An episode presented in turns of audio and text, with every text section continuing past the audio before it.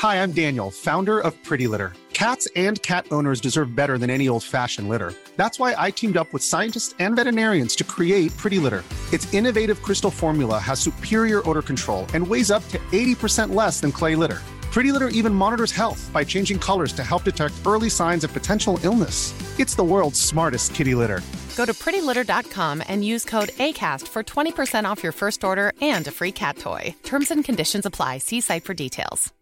Imagine the softest sheets you've ever felt. Now imagine them getting even softer over time. That's what you'll feel with Bowl and Branch's organic cotton sheets. In a recent customer survey, 96% replied that Bowl and Branch sheets get softer with every wash. Start getting your best night's sleep in these sheets that get softer and softer for years to come. Try their sheets with a 30-night guarantee. Plus, get 15% off your first order at bowlandbranch.com. Code BUTTERY. Exclusions apply. See site for details.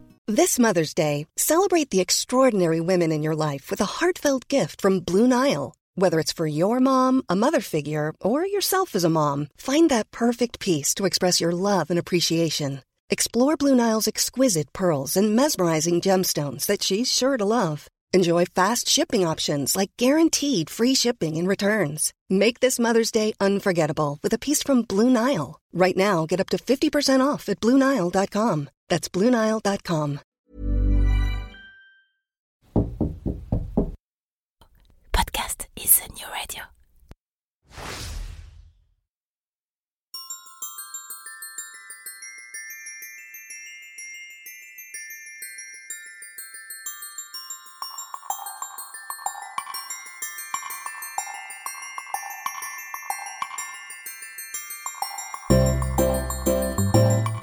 Bon matin Ah oui, oui, ici au Québec, à l'heure matinale où ces podcasts sont généralement mis en ligne, on ne dit pas bonjour, mais bon matin. Je m'appelle Jean-Michel Lhomme et il y a quelques mois, après plus de 20 ans à bosser dans la com et les médias sur Paris, j'ai embarqué toute ma petite famille, euh, pas si petite que ça en fait, dans le premier avion dispo pour poser nos nombreuses valises près de Montréal.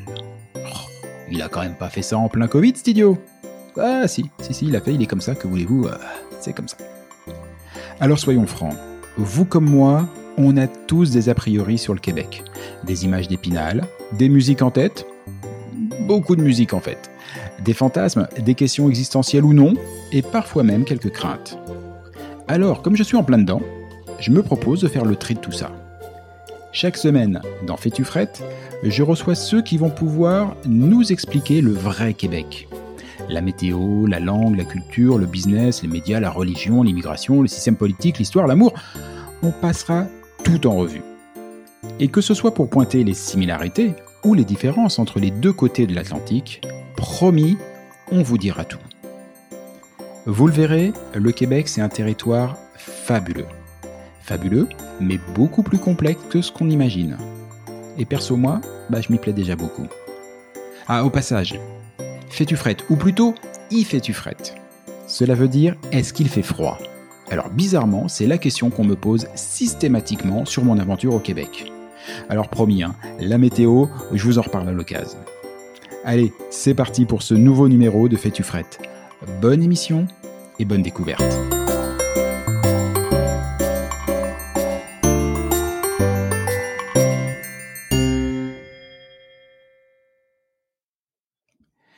Vivre ensemble. Quelle belle ambition, vivre ensemble. Mais pour tout immigrant qui foule cette terre de Québec, bah c'est plus qu'une ambition. C'est une raison d'être, une raison de partir, une raison de venir, découvrir un nouveau monde, une nouvelle culture, côtoyer de nouveaux visages, apprendre de nouvelles expressions et de nouveaux usages, se fondre dans un nouvel ensemble et décider d'y vivre ensemble. Ce choix, tous ceux qui, un jour, ont choisi de tenter l'aventure ont dû le faire, volontairement.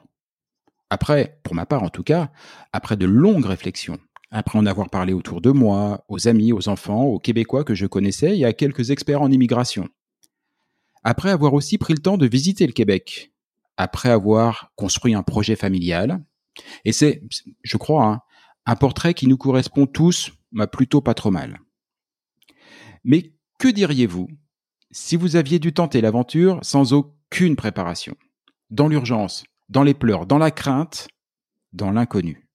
Que diriez-vous si, en partant, vous aviez dû quitter une situation sociale et économique confortable pour tout rebâtir à zéro, loin, très loin, ailleurs? Que diriez-vous si vous aviez été déraciné à à peine l'âge de 10 ans? Auriez-vous trouvé la force de tout reconstruire en commençant par vous-même? Auriez-vous trouvé la force de faire le pont entre vos histoires en devenant traductrice? Auriez-vous poussé le bouchon jusqu'à devenir avocate ou restauratrice? Auriez-vous pu faire de votre histoire une source d'inspiration pour des millions de lecteurs? Auriez-vous finalement réussi à incarner ce vivre ensemble qui sied si bien à cette terre de Québec? Auriez-vous pu le crier dans le monde entier?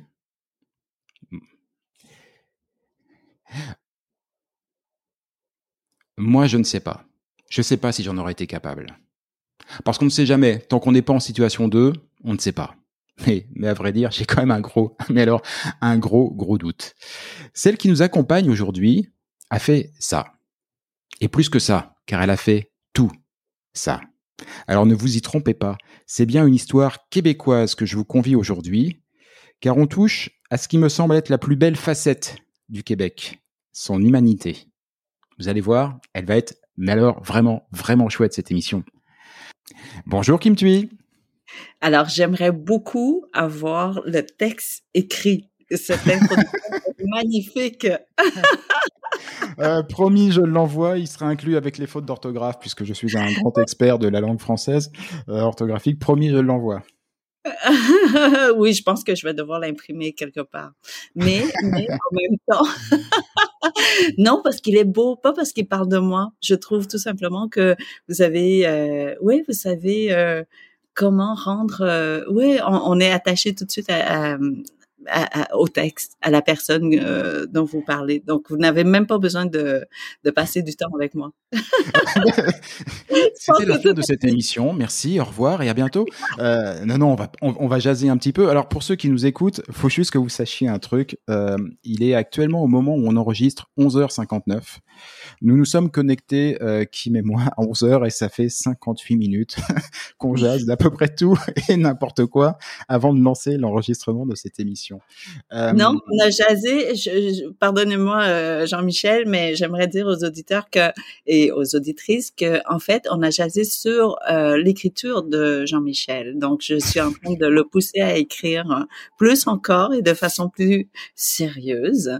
Euh, et je vais être derrière lui pour lui demander des comptes de façon voilà. et, et, ça commence par le texte de l'introduction de cette émission. Vous voyez, c'est quand je vous dis qu'elle me lâche pas, c'est qu'elle me lâche pas.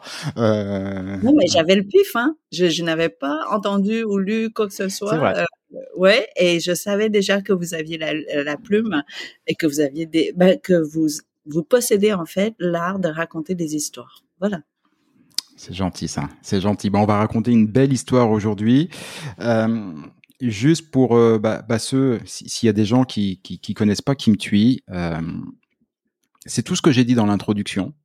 Tous ces parcours, quand je parle d'avocate, de restauratrice, de traductrice, euh, c'est Kim Thuy, mais c'est aussi et surtout aujourd'hui une autrice. Ah, D'ailleurs, au Québec, on dit autrice. Hein. Euh, oui, oui, oui, tout à fait. Mais j'aime bien m'appeler euh, écrivaine, tout simplement parce que autrice, ah, quelqu'un, ou, ou, sinon les auteurs, les autrices et tout ça, sont des gens qui sont capables d'écrire plusieurs formes de textes, je dirais, plusieurs genres, mm -hmm. euh, que ce soit journalistique, euh, essayiste ou autre, alors que moi, je connais juste une forme. je suis incapable d'écrire autrement que ce que, voilà, ce que vous voyez dans les livres. Alors, une forme, mais alors quelle forme? Moi, j'ai lu, je n'ai lu que deux livres pour l'instant, sur les recommandations express d'Isabelle Hudon, qui nous a mis en contact, hein, pour ceux qui ont écouté l'émission avec Isabelle, elle, elle en parlait dans, dans, euh, dans le podcast. Et Isabelle m'a envoyé un petit mot derrière en me disant voici les coordonnées de Kim, faut absolument que tu la contactes. Et avant de faire l'émission, il faut que tu lises deux bouquins qui sont deux chefs-d'œuvre. Euh, le premier s'appelle Rue. Voilà. Euh, alors c'est le deuxième que j'ai lu puisque c'est ton, c'est le vote pardon, tout premier, euh, livre. Rue, c'est un coup de poing à, à chaque page. Mais vraiment, c'est comme ça que je l'ai ressenti. Euh, Parce qu'il y a l'écrit, puis il y a tout ce qui n'est pas écrit. Et le coup de poing, il est dans ce qui n'est pas écrit. Moi, ce que j'ai ressenti à chaque fois, c'est-à-dire que je sentais l'histoire est dure, on va, on, on, va en parler. Elle est dure ou pas d'ailleurs, ça dépend comment on l'interprète, mais en tout cas, il y a, y a, des choses très fortes et euh, il y a des choses qui sont approchées, qui ne sont pas développées. Et c'est parce qu'elles sont pas développées qu'on sent qu'on se prend ce coup de poing, parce qu'on sent une pudeur dans le non-développement. Vous savez, c'est, euh, j'ai une écriture très simple, hein, comme vous pouvez voir, euh, sujet, verbe, complément, avec très peu de vocabulaire. Euh, ah non, ah non, ah non, alors ça, ça n'a pas le droit. Et alors moi, j'ai trouvé qu'en termes de vocabulaire, en termes de la recherche du mot, alors peut-être plus dans le deuxième qui s'appelle M, enfin le deuxième qui est le dernier bouquin, parce qu'il y en a eu plein d'autres entre temps, mais que, que j'ai lu. J'ai, je, je les ai pas soulignés parce que je déteste détériorer un livre, donc je ne souligne pas, je ne rature pas, je voilà et tout. Mais à plusieurs moments, je me suis dit, là, il y a une recherche du mot. Donc il y a du vocabulaire. On peut pas dire ça. Non, c'est vrai qu'il y a une recherche du mot dans le sens où je ne possède pas ou sinon je ne maîtrise pas la langue française encore euh, très bien. Et, et, donc, je dois vraiment chercher le mot. Et chaque mot, je vous dirais que je, je, je le tiens dans ma main. Hein, c'est, c'est, c'est physique. Et je, je fais, euh, je marche autour du mot. Sincèrement, dans ma tête, je, je mmh. marche autour du mot pour bien le saisir, pour bien, euh, voilà, pour comprendre euh, le mot dans, à 360 degrés, quoi, parce que il n'est pas inné et, et, et donc, j'ai besoin de comprendre sa texture, sa couleur, son odeur. Vous voyez, pour moi, chaque mot a son poids aussi. Et, euh, et donc, il me faut beaucoup de temps pour aller trouver le mot. Et, euh, et je me souviens dans M, vous savez, il y a, il y a une image, il m'a, il m'a fallu, euh, il y a une image, il y a une phrase où il m'a fallu une demi-journée pour trouver le mot.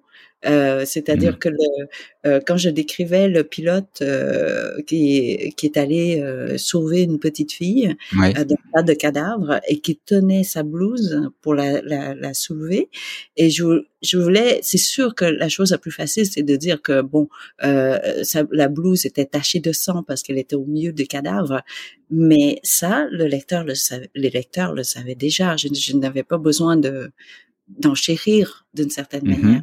Et donc, j'ai dit, mais sa blouse était, mais sa blouse n'était pas que blouse. Il y avait beaucoup dans cette blouse-là, mais qu'est-ce qu'il y avait à l'intérieur? Et je, et je sais que pendant une demi-journée, j'ai cherché, cherché et j'hésitais entre image et souvenir. Est-ce que sa blouse était tachée d'image ou était tachée de souvenir? Et donc, je suis allée chercher la définition du, du mot souvenir de nouveau, alors que je connaissais le mot souvenir, mais je me disais peut-être que je ne connaissais pas encore tout le poids du mot souvenir et, et que j'avais pas encore l'odeur de l'image et souvenir. Et donc euh, oui, euh, vous avez raison. Même pour des mots très qui semblent mm. être très simples, euh, j'ai fait une recherche. mais oui, mais c'est surtout que on parlait d'écriture, mais après on va parler d'histoire, mais on, on parlait d'écriture euh, écriture simple, courbe, sujet, courte, pardon, sujet, verbe, euh, complément. De, de, mon humble avis, et c'est quelqu'un qui n'arrive pas à faire des phrases en dessous de quatre lignes. Euh, je fais toujours des trucs à rallonge, ça, mes profs supportaient pas et je n'arrive pas à m'en défaire. Mais avoir une écriture justement simple, courte, c'est tellement plus compliqué, c'est plus exigeant parce que justement, moi sur mes phrases à quatre lignes, si je choisis mal mon mot, j'ai deux lignes en dessous entre guillemets qui me rattrapent, qui dit ça dissout un petit peu le truc, ça fait passer l'idée. Quand on se met pour challenge de dire je vais faire une phrase, j'ai droit à sept mots, faut pas se planter sur un. Non, ça, vous voyez, je suis né pour Twitter finalement, 140. Et je ne possède pas de Twitter. je ne sais pas comment utiliser. Mais enfin, je, je, je n'ai rien à dire sur Twitter, donc je, je ne possède pas de compte. Mais euh, euh je suis tellement heureuse. Euh, j'étais très émue quand vous avez parlé des, silences et que le coup de poing est plutôt dans le silence, dans ce qui n'est pas écrit. Euh, et, euh, et la traductrice euh, vers l'anglais elle habite vraiment à 15 minutes de chez moi. Euh, Sheila Fishman. Et c'est une très grande traductrice au Canada. Elle, est, elle a gagné 1000 prix, je crois. Euh, ah oui. Et un jour comme ça, elle, elle m'a appelé euh, après la première version, la première traduction de euh, de Rue. Et je suis allée la voir et elle m'a dit, euh, j'ai dit ah t'as pu faire ça en une journée quoi ce livre parce qu'il est tellement facile. Et il m'a dit c'est c'est un des livres qu'elle considère très difficile à traduire parce qu'elle dit comment faire pour traduire ton silence? Parce que elle dit elle dit il y a hmm. tellement de silence dans ce livre et des silences qui sont voilà qui sont porteurs qui qui, qui sont importants pour expliquer le texte que c'était difficile de traduire ces silences euh, vers l'anglais ben, vers une autre langue donc il fallait qu'elle qu'elle choisisse les mots écrits pour parler des mots qui ont été enlevés. Hmm. C'est ça la difficulté. C'est marrant cette notion de, de silence qu'on retrouve dans l'écrit, parce que dans cette histoire québécoise, euh, qui commence à l'âge de, de, de, de, 10 ans, euh, je disais euh, une enfance au, au, Vietnam dans un dans un cocon familial, on va dire plutôt euh, plutôt douillet. Puis tout d'un coup, bah, c'est les boat people, hein, dont tout le monde a entendu parler. Il suffit de lire euh, Rue et pour tous ceux qui nous écoutent, vous trouverez toutes les coordonnées sur le site et, et en commentaire, mais lisez rue et vous, vous verrez que l'entre-deux entre ce confort douillet de, du, du, Vietnam et, et, l'arrivée au Québec, voilà, en termes de confort, on a connu mieux, quoi. C'était, euh, c'était quand même assez dur. Et puis dix ans, une arrivée, euh, une arrivée au Québec à Granby, je crois, et une mm-hmm. arrivée dans le silence. Mm. C'est fou, ça. Le silence du pays aussi, parce que c'est un pays qui est très silencieux. Vous voyez, euh, on, on, était ben, au Vietnam, il y a du bruit partout dans le sens où les maisons sont ouvertes, hein, les fenêtres sont ouvertes. C'est un pays tropical euh, et les vendeurs, les marchands sont dans la rue, qui annoncent même les plats qu'ils vendent euh, à, à voix haute. Hein, et, et, et, donc il y a beaucoup beaucoup de bruit. Les euh, les mères et je dis vraiment mères parce qu'il y avait très peu d'hommes à l'époque qui cuisinaient pour la famille. la cuisine est à l'extérieur parce que c'était au charbon. Donc pas seulement que vous entendez, mais vous sentez euh, en plus les plats. Donc c'est c'est euh, et, et j'étais à Ho Chi Minh à, Saigon. Désolée, je ne pas Ho Chi Minh, j'étais à Saigon mmh. et euh, et c'est une ben, c'est une grande grande ville, hein, une mégalopole, je sais pas comment on appelle ça, mais euh, déjà ah ouais à 7-8 millions. Donc il y a énorme, je suis urbaine de nature, mais il y avait tellement tellement de, de bruit pas désagréable hein, dans, dans, ma tête à moi. Mmh. C'était sans la vie, je n'avais pas de comparatif. Et là, dans le camp de réfugiés, on était 2000 dans un espace qui, qui avait été prévu pour 200. Donc, vous imaginez la vie, la vie. Euh, c'est fou de dire la vie. Non, c'était pas la vie, c'était la survie.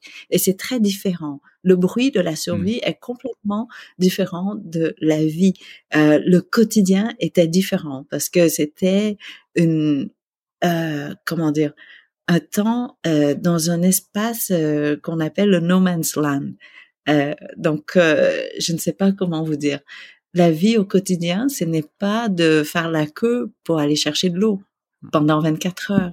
Donc, mais ça, c'est le bruit de la survie, le bruit de tous ces petits pots qui tombaient dans le, dans le fond du puits pour aller chercher de l'eau et que ces pots était parce qu'il y avait tellement peu d'eau dans le fond du puits que les les les, les comment dire les boîtes de conserve qu'on avait cassaient en touchant le fond et donc il y a de l'eau qui qui ressortait par les trous donc vous voyez les bruits mmh. de la survie c'est complètement différent. Et puis le feu, ce n'était pas du charbon, ce n'était pas électrique, mais plutôt des brindilles. Et donc c'était un autre bruit encore. C'est le bruit. Oui, et non, c'est le bruit de la de, de cette survie. Il y avait, on n'avait pas de planche pour couper, hein. Euh, et non, c'était le, le couvercle de du fût d'un vieux fût d'huile ou je ne sais pas trop quoi qu'on a acheté pour comme réservoir d'eau. Euh, donc c'était le couvercle qui servait de, de planche. Donc vous coupez, vous n'avez pas le même son non plus. Et la pluie qui tombait donnait également un autre son parce que c'était une pluie qui tombait sur des sacs de plastique qui nous qui qui recouvrait euh, les, les ben, qui servait de mur et aussi sur le toit avec ses feuilles et tout. Donc le, les bruits de la survie étaient complètement différents des bruits de la vie. Et là, vous arrivez, vous arrivez au Québec où il y a personne. Il y a personne dans les rues parce qu'il fait froid. Il y a personne qui vit dans la rue. C'était à quelle Euh, époque d'ailleurs euh, Dans, dans l'année? C'était le 27 mars euh, Oui, c'est encore frais, ouais. 1979. Oui, oui, ben, Encore, pour les gens tropicaux comme nous, c'était Ah, incroyablement Déjà froid. pour un. Français, un 27 mai- mars ici, c'est frais. Alors j'imagine pour quelqu'un Oui. effectivement qui vient du Vietnam. Et il y a 40 ans, il faisait plus froid. Je, je Mm. dois dire, il y avait plus de neige. euh, c'était et, et en plus le paysage était silencieux parce que tout était blanc. Donc vous n'avez pas de feuilles, vous n'avez pas d'arbres, vous n'avez pas de fleurs. Bon, alors c'était un paysage silencieux qui ne vous parle même pas. Il n'y a pas d'oiseaux, il y a, pas de bêtes qui courent, il n'y a pas de grillons, pas de cigares, rien, rien. Donc c'est, c'est, c'était magnifique ce silence-là. C'est vraiment, euh, je dis souvent que oui, c'est ma deuxième naissance qu'on est arrivé au Québec, hein, qu'on sortait de, du ventre de la mer, mais en même temps, c'est comme si on rentrait dans un cocon. C'était d'une paix, ben, d'une paix, une paix physique. Ce n'était pas une, un- le concept. de- contraster forcément. Oh, mon Dieu, vous voyez? Et en plus, on a découvert que les gens ne verrouillaient pas les portes. Et c'est vrai que ça n'a pas changé, ça c'est fou. Ah, vous êtes d'accord avec Ah oui, moi non mais ah, c'est fou, on ne verrouille pas les portes ici. Moi, quand je verrouille ma porte, je vois bien le voisin qui me regarde en me disant mais c'est quoi ce psychopathe? Euh, Et c'est pareil, on peut laisser le sac à main dans les voitures. C'est un truc- Oui. tu fais ça à Paris, tu as une, une espérance de vie de ton sac à main d'à peu près une minute trente. Non, mais au Vietnam, vous imaginez, vous êtes avec votre sac à main et vous perdez quand même votre portefeuille à l'intérieur. Alors que là, il y a personne qui vole la voiture. Euh, oui, il y a personne qui verrouille même les voitures. C'est fou. Euh, donc, c'est un, contraste, mais à 180 degrés. Vraiment, c'est oh, voilà, c'était et, et, et je raconte souvent euh, mon arrivée ici au Québec, mais c'est euh, la pureté. Et je trouve que le Québec ne reconnaît pas assez la beauté de la pureté. Et j'essaie de de leur illustrer la beauté de la pureté. Vous voyez, Euh, Mm. par exemple, la laque euh, japonaise. Vous voyez, la plus chère, c'est celle qui n'a pas de dessin dessus. Parce que quand vous avez des dessins, vous pouvez cacher les défauts. Et pour appliquer la, la laque, il faut sept couches minimum avec les mains. Donc, comment faire pour ne pas laisser d'empreinte digitale Mhm. pendant que vous frottez ce- cette sève? Et, et là, voilà, le Québec, c'est la pureté. Il y a rien. C'est, elle est parfaite. Voilà, je ne sais pas, tout est parfait. Vous voyez, il n'y a pas de cicatrices, il n'y a pas de. Mais il faut dire aussi, c'est un territoire où on n'a pas, il n'y a pas eu de sang qui a coulé sur ce territoire depuis au moins 200 ans. C'est ça. ça c'est- vrai que par rapport, euh, bon, moi je viens de l'Europe, euh, très différent. On en a parlé hein, avant le début de cette émission justement de la deuxième guerre mondiale et de nos rapports avec les, anciens. Ici, il y a, il y a pas ça. Il n'y a pas eu ça. Il y a Et pas donc, ça. et je crois que euh, ça crée, euh, ça crée une paix. Non, la paix, je crois aujourd'hui, fait partie de l'ADN des Québécois. Vous voyez, c'est c'est c'est intériorisé, c'est c'est devenu physique en fait. Et c'est je- tellement évident pour eux qu'ils n'en parlent pas, ils n'y pensent même pas. C'est- C'est c'est marrant parce que j'ai enregistré une émission la, bah, la semaine dernière avec euh, Jean-Marc Léger, président de, de l'Institut Léger et, et qui, a, qui a écrit le, le Code Québec. Et dans le Code Québec, où il essaye de décrypter l'âme québécoise, euh, il identifie sept traits de caractère, sept traits qui font des Québécois un peuple unique. Le premier trait, c'est le bonheur. Hmm. C'est des gens heureux. Et le deuxième trait, qui est un corollaire, forcément, c'est le consensus. Oui, Et on nourrit le consensus parce qu'on a besoin d'être heureux. Donc effectivement, pas de chicane dans la cabane. Euh, on est dans, dans, un pays où, euh, et ça revient au titre de cette émission, où le, où le vivre ensemble est, et préserver. Alors peut-être que parfois ça peut ça, peut gêner parce que il peut apparaître et sur ce qu'on disait avec Jean-Marc, c'est pas évident de se dire les choses par moment quand on a besoin, voilà. Euh, pour un Français qui arrive là-dedans un petit peu comme un chien dans un jeu de quilles, euh, voilà, c'est un peu, c'est un peu surprenant, on va dire. C'est pas très, pas très ambiant gilet jaune pour le coup. Euh, et euh, mais, euh, mais en préservant, en, préservant ce consensus, en préservant ce, ce bonheur commun, puisque tout ça est, est, est commun, on, on, est vraiment dans ce, dans ce vivre ensemble qui est une, qui est quelque chose de très, très propre, je trouve, au Québec par rapport en tout cas à d'autres d'autres pays dans lesquels soit j'ai pu vivre ou, ou, visiter. Mais euh, ça enlève euh, en fait peut-être euh, les avantages du débat. Vous voyez, parfois bah, il faut il faut débattre, il faut qu'il y ait des certains conflits, vous voyez, pour qu'on puisse avancer. Il faut oser justement discuter pour avoir des nouvelles idées, pour aller de l'avant. Alors qu'ici, il y a un trop grand, presque un trop grand respect euh, mmh. de l'intimité de chacun. Euh, et donc, on n'ose pas euh, trop brasser, comme on dit, euh, les idées. Euh, mais je, je, je, suis étonnée que M. Léger ait trouvé qu'on qu'on est heureux, parce que j'ai l'impression que les Québécois ne savent pas qu'ils sont heureux. Ils sont heureux, mais ils ne savent pas. Statistiquement, statistiquement, ils le savent plus que les autres. Hmm. Euh, statistiquement. Hein. Euh, c'est-à-dire que quand on demande aux Québécois s'ils se sentent heureux et qu'on pose la même question aux Canadiens, les Québécois sont plus nombreux. Alors ils sont pas 100%, ah ils sont plus nombreux à se dire heureux versus euh, versus les Canadiens anglophones, euh, versus les Américains et versus les Européens, parce qu'il y y, y a pas mal de choses effectivement. Euh, je pensais qu'on, je ne sais pas si on était heureux, mais je savais qu'on s'amusait plus que le Canada anglais. Ça, c'est pas photo, effectivement. Dans, dans, le côté euh, puritain un peu chiant à côté, c'est pas mal. Euh, voilà, non, non là, effectivement, on s'amuse beaucoup plus, même si on est en période de pandémie et qu'on n'a pas trop droit. Euh, mais oui, c'est, bah, c'est l'une des, joyeux. Ça fait partie des, choses qui sont aussi euh, mises en avant dans, l'étude de Jean-Marc Léger. Euh, ça fait partie. Mais oui, heureux. Et d'ailleurs, on va revenir à notre sujet, mais l'une des, des, inquiétudes qui est pointée à la fin de, de son bouquin sur le Code Québec, c'est justement que ce côté heureux est un peu en train de disparaître dans la nouvelle génération qui est une fusion entre la génération Z et les millennials, euh, qu'il appelle les zillennials, euh, et euh, qui est une génération qui se mondialise un petit peu à l'image du reste euh, de, bah, de la domaine culturel et ainsi de suite, et dont le voilà qui se mondialise, qui se normalise, si on peut dire ça, mais qui du coup aurait peut-être un petit peu tendance à perdre l'identité québécoise.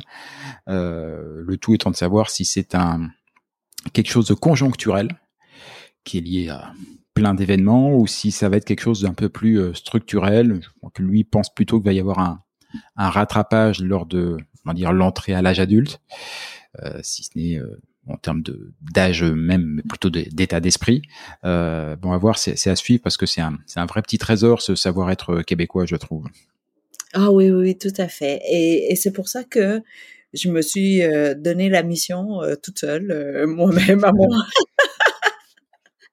de d'être euh, d'être le miroir, de de de de donner aux Québécois leur reflet, de dire comment ils sont beaux, comment ils sont mmh. extraordinaires, et de ne pas prendre pour acquis euh, cette beauté-là, cette pureté-là. Vous imaginez qu'on qu'on arrive comme ça d'un camp de réfugiés complètement, euh, voilà, dégueulasse, hein, je dirais. Je en tout cas, sur ce que j'en ai lu, effectivement, ça donne pas envie. Et on, avait plein d'infections sur nous, avec toutes les piqûres euh, de d'insectes et tout. Et on avait des poux dans les cheveux, euh, voilà, la diarrhée chronique. Euh, et donc on se savait tout ça, qu'on était dégueulasse. Et ces personnes n'ont pas hésité une seule seconde à nous prendre dans leurs bras, physiquement. Et ça, ça a été mon premier choc culturel, quoi que ces personnes-là n'aient pas hésité. Quand, vous voyez, qu'ils sautaient sur nous, ou sinon ils nous recevaient comme s'ils nous attendaient depuis toujours. Et ça, je vous en parle, et je suis encore émue aujourd'hui, 42 ans. Ça se voit. Et, ça, et, euh, et, vous, et vous savez, l'histoire que je raconte souvent et que je veux toujours la, la, la raconter, c'est que dans le camp, on n'avait pas accès à un miroir. Et heureusement d'ailleurs, hein? on ne se voyait pas et c'était une bonne chose. Ouais, parce que là, vous pouvez dire que c'est votre voisin qui est plus laid que vous. Donc, on pense jamais que c'est soi, c'est toujours l'autre. Et, euh, et comme ça, vraiment, dans leur regard. La première fois que je me suis revue, c'était dans leur regard. Et je vous jure, je n'avais jamais été aussi belle qu'à ce moment-là. Je ne suis jamais redevenue aussi belle qu'à ce moment-là parce que j'ai perdu cette vulnérabilité j'ai perdu cette fragilité mmh. de, de, de, la réfugiée qui est de l'enfant réfugié qui arrivait dans un nouveau pays et qui découvrait, hein, euh, qui, qui, rencontrait une nouvelle réalité. Et, et dans ce moment-là, oui, il a duré quoi, une fraction de seconde, hein, euh, même pas une seconde, je crois. Il, il change tout. Encore. Je le porte encore cet instant-là, pendant durant ces 42 années. Et oui, on peut dire que c'était tout simple hein, comme cadeau, c'était seulement un regard euh, euh, et donc tout le monde peut le donner, mais non, parce que ce regard-là ne peut pas exister sans toute l'histoire derrière, sans toute la bonne intention, sans toute cette pureté euh, que, que, les Québécois portent déjà en eux. Et, euh, et donc, euh, ouais, je, je, je leur dois ce regard-là à mon tour aujourd'hui de montrer toujours ce miroir, de dire regardez comment vous êtes beau. N'oubliez jamais que vous êtes grand. N'oubliez jamais que vous êtes capable de cette grandeur, de cette bonté, euh, quoi. Donc vous l'avez en vous et n'oubliez jamais. Et, euh, et donc euh, oui, oui, je le répète tout le temps. Je sais, c'est je me casse les oreilles avec ça, mais c'est tellement précieux et comme l'identité québécoise. Hmm. Ça commence par un hug. Oui.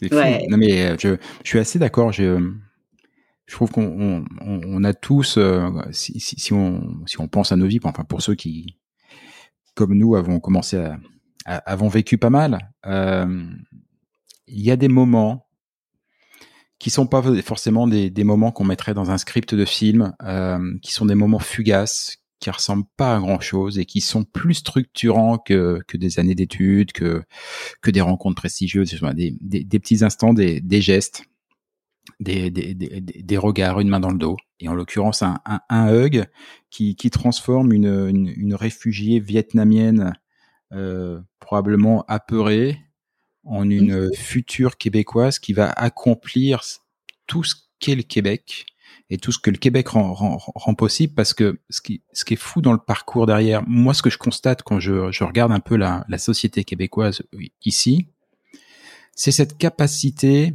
à être protéiforme. Je m'explique, je, je, je, viens d'un pays forcément où, comme on le dit souvent, on met les gens dans des cases. Voilà, moi j'ai décidé de faire ma carrière dans le marketing et la, communication, et à chaque fois que j'ai voulu mettre un pied de côté pour dire pop pop, j'ai peut-être envie et je pense que je suis capable de faire autre chose. On m'a gentiment ramené à mon métier de base. Et quand je faisais du marketing et de la communication pour de la téléphonie mobile, on m'expliquait que bah oui, mais je pouvais pas faire du marketing et de la communication pour autre chose que de la téléphonie mobile. Des cellulaires pour euh, mes amis euh, québécois qui m'écoutent. Euh, or ici, je vois plein de gens à la télévision. Tout. Là, en ce moment, il y a, sachez-le, il y a quand même une publicité qui tourne sur les euh, sur les écrans pour un, humoriste euh, bosseron euh, qui a un nom irlandais, qui est pourtant bien québécois, et qui lance son métier, c'est quand même de faire des spectacles d'humour, mais il lance une marque de pizza et de, et, de produits italiens. Et ça passe crème. Tout le monde trouve ça parfaitement normal. Et j'ai face à moi aujourd'hui quelqu'un qui aujourd'hui effectivement est écrivaine, reconnue comme telle, mais qui a été avocate, traductrice, restauratrice, qui présente des émissions de télévision. Ça, c'est le Québec aussi. Oui, oui, oui. Et il y a personne, vous savez, j'étais pas une très bonne euh, femme d'affaires, ou sinon une femme d'affaires qui était très efficace parce que j'étais toujours dans le rouge. Mais bienvenue au club.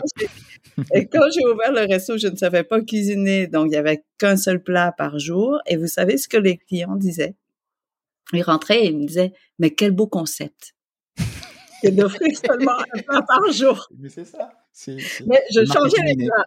Oui, et là, j'ai dit, non, mais c'est pas un concept, hein, c'est un handicap, je peux pas vous faire plus. Je, je, peux vous offrir juste un plat par jour. Je change tous les jours, mais voilà. Et mais les gens voient toujours du côté positif. Donc, euh, et c'est pas mmh. comment est-ce que tu, tu oses ouvrir un resto avec un seul plat ou quoi que ce soit. Et t'es pas chef, t'as pas étudié. Ou, Jamais, jamais.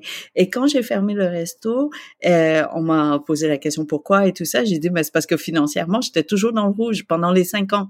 Je devais payer le resto pour pouvoir travailler gratuitement. Donc, c'est mmh. un nouveau modèle d'affaires. concept. oui. Et, et, et, euh, et la phrase qu'on me dit, et depuis, ça fait déjà combien? J'ai fermé le resto en 2007. Euh, donc, ça fait déjà plus de euh, 14 ans. 14 ans. Jamais personne ne m'a dit non mais elle est vraiment euh, voilà comme on dit en, en, bon québécois une loser qu'elle est mmh. mauvaise ou non le seul les seuls commentaires qui, qui reviennent tout le temps c'est quel courage tu as eu l'audace d'essayer, bravo, non mais t'es inspirante. Alors il y a même une journaliste très connue ici, une journaliste en, euh, ben, euh, euh, une journaliste culturelle. Et un jour comme ça, elle me rencontre et dit Kim, je suis ton exemple. J'arrête mon métier et je m'en vais euh, étudier la mécanique euh, pour devenir mécanicienne de moto. Oui, ça, encore. ça c'est le Québec. Oui, et là j'ai dit non non marie non non il faut pas que tu prennes mon exemple c'était pas, pas un bon exemple. Et puis ben oui elle est devenue mécanicienne. Ouais. c'est incroyable non? C'est incroyable. Et, et donc fou là que ce soit possible.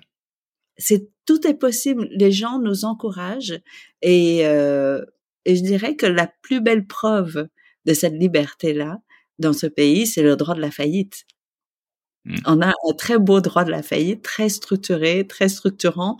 Et donc, euh, le droit de la faillite, pourquoi? Parce que je crois que ce droit reflète l'intention de la, de la société en disant, essayez, si vous ne réussissez pas et que vous tombez, vous chutez, on est là pour coussiner votre chute le plus possible. D'accord?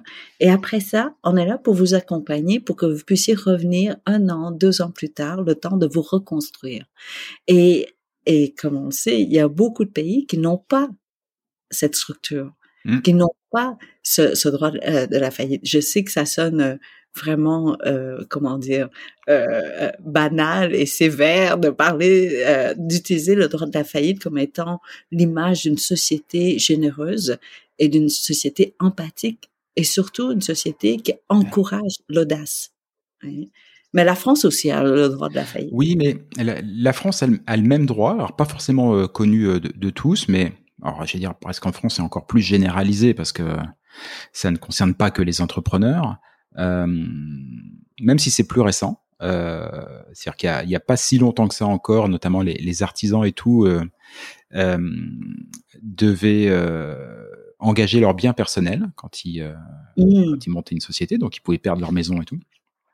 C'est plus le cas depuis, euh, je vais pas dire de bêtises, mais je pense euh, une, bonne grosse dizaine d'années. Euh, mais même s'il y a ce droit à la faillite, il y a culturellement, c'est pas comme au Québec. Au, au, Québec, ici, on a toujours un a priori positif.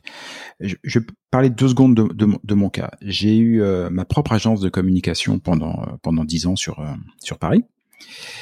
Il n'y a pas un entretien ou un rendez-vous que j'ai fait en France euh, où je parlais de mon parcours, où quand je m'arrêtais sur cette agence, on me posait la question, on ne me posait pas la question à savoir, bah, pourquoi ça s'est arrêté? Tu l'as planté? Ici, personne ne m'a jamais demandé de savoir pourquoi est-ce que j'ai euh, j'ai arrêté cette société. On me demande, ça t'a plu? T'as appris des choses? Qu'est-ce que t'as fait après? Exactement. Comment t'as rebondi? C'est qu'est-ce que t'as fait après? Voilà. Ah, après, tu as fait des podcasts? Ah oui, pourquoi? Et on reste positif. C'est pour en, pour en revenir à l'arrivée au, au, au, Québec à, l'âge de 10 ans, je pense que l'une des dans alors je sais pas si c'est le mot d'assimilation ou d'intégration qu'il qui, qui, faut utiliser, mais enracinement. Enracinement, je, voilà. Je, je vois bien le, enfin, j'imagine tel que je vois le Québec d'aujourd'hui, comment, ça peut se passer et c'est très bien imagé par ce hug. on va faire un, hug, une, embrassade comme ça à quelqu'un à qui on accorde confiance. Par principe, on ne la connaît pas et tout ça.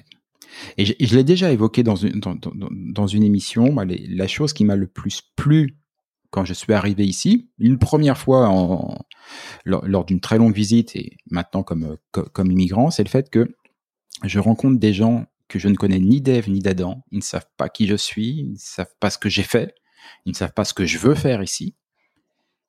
Et de prime abord, ils m'accordent un a priori positif. De prime abord, ils considèrent que je suis un mec bien, que nous sommes une famille respectable, une famille digne de confiance. C'est comme mhm. ça que quand je suis confiné et que je peux pas sortir et faire mes courses pendant pendant 15 jours à mon arrivée, des voisins que je n'avais jamais rencontrés m'ont fait les courses et ont payé les courses parce que je pouvais pas aller à la banque non plus, euh, payer les courses pendant 15 jours parce qu'ils sont partis du principe que les gens qui venaient d'arriver à côté étaient forcément des gens bien. Sincèrement, c'est a priori positif. Est-ce que la petite Kim qui arrive du Vietnam à 10 ans, après quelques semaines ou mois, je ne sais plus, dans les dans, des bidonvilles, effectivement, comme comme c'était dit tout à l'heure, euh, probablement crasseuse et, plein de piqûres. Est-ce qu'elle aurait eu droit à un hug si elle était arrivée en France à ce moment-là? J'aimerais dire que oui. Je connais des gens qui l'auraient fait, sûr. Voilà, ils sont en photo derrière moi notamment. Euh, J'en connais d'autres qui ne l'auraient pas fait, non? Qui auraient mis un, un pas de un pas de recul en se disant euh, on va attendre de voir. Je vous dirais que même moi aujourd'hui à 52 ans, je ne suis pas certaine que j'ai mmh. acquis cette générosité québécoise pour me prendre dans les bras moi, la Kim de 10 ans. Je ne suis pas certaine. Euh, peut-être que oui, peut-être que non. J'ai mmh. aucune idée. Vous voyez, il faut. ce qu'on disait tout à l'heure, on, sait, on, sait jamais tant qu'on n'est pas confronté. Oui, mais je, je me pose souvent cette question. Je dis, est-ce que Kim t'aurait été capable? Est-ce que tu as acquis, t'as appris quelque chose de cette identité québécoise? Et j'essaie, hein, euh, le plus que je peux d'ailleurs. Peut-être que oui, parce que j'ai été invitée à, un centre de formation pour décrocheurs accrocheurs, comment on appelle, donc des mm-hmm.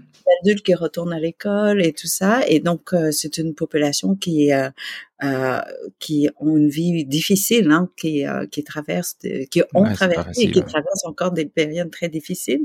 Et comme ça, ils étaient extraordinaires. Ils étaient euh, plus d'une centaine dans la salle, alors que avant de commencer à parler, je me disais, euh, ouf, ça fait une longue heure euh, parce qu'ils ne, sont, ils ne sont pas intéressés certainement à ce que j'ai à dire. Euh, ils m'ont pas lu. Euh, bon, j'étais juste une petite inconnue, vous voyez, une petite femme en avant. Pourquoi on doit l'écouter et tout. Mais étaient tellement attentifs pendant l'heure qu'à la fin, comme ça, par vraiment un amour spontané, j'ai dit, j'aurais dit, j'ai dit, écoutez, si il y a un matin où vous vous réveillez et que c'est difficile et que vous avez envie de tout lâcher, d'arrêter euh, les cours, de voilà, de, de, de, tout laisser tomber, passez par chez moi et j'ai donné mon adresse comme ça. ah bah alors, je confirme, t'es bien québécoise. Et là, et je m'entendais le dire, vous voyez, je m'entendais le dire et je dis non mais t'es complètement fille. oui. Et là, je me dis, mais c'est pas grave, il y a personne qui t'écoute vraiment de toute façon, donc ça va. Et à la fin, le mec le plus, euh, comment dire, comme on dit en bon québécois, le plus tough euh, hein, de la salle, c'est-à-dire que bon, d'apparence, hein, je dois dire, c'est d'apparence, il était le, le, plus. Le euh, bûcheron local, donc.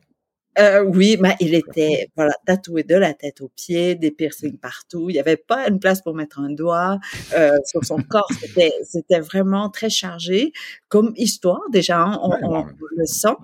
Et donc, porte nos vies. Il est venu vers moi à la fin et m'a salué. Il me dit euh, Qu'est-ce que tu mets dans ton café? Excellent. excellent. J'ai dit, écoute, je ne bois pas de café du tout, mais je peux t'en faire un et tu mets ce que tu veux dans ton café. Et là, il a répété mon adresse. D'accord? Et, euh, et vraiment, à l'intérieur de moi, j'ai dit, bon, voilà, tu tu t'as mis les deux pieds dans les plats. Euh, je, Mmh. je ne savais même pas comment m'en sortir. Est-ce que Ah bah bon oui. Et là il me dit ouais comme ça t'habites sur euh, 194 là, là, là, là. Et là j'ai dit euh, exactement. Et je t'attends. J'ai dit ça, mais en dedans de moi j'ai dit non mais. Et je suis retournée à la maison et j'ai dit à toute ma famille, j'ai dit, écoutez, désolé, mais j'ai donné notre adresse. et, et tout le monde a dit, bon, ben écoute, on va sortir la télé, on va tout sortir sur le balcon déjà. et ça va être fait. et en fait, je suis très triste parce qu'il n'est jamais venu. Euh, ou sinon, s'il est venu, euh, je n'étais peut-être pas présente. Euh, et sincèrement, dans ma tête à moi, je me suis dit si je le si je le croisais de nouveau euh, quelque part dans la rue et que je me retrouvais dans une situation euh, voilà difficile, que quelqu'un m'agresse ou quoi que ce soit, il serait, je suis certaine qu'il serait la première personne à venir me secourir. Je suis certaine de ça parce qu'il est voilà, il, il a reçu, il a bu l'eau québécoise. Ouais, pas- Et donc, j'y crois à cette, cette bonté qui est à l'intérieur des gènes, quoi.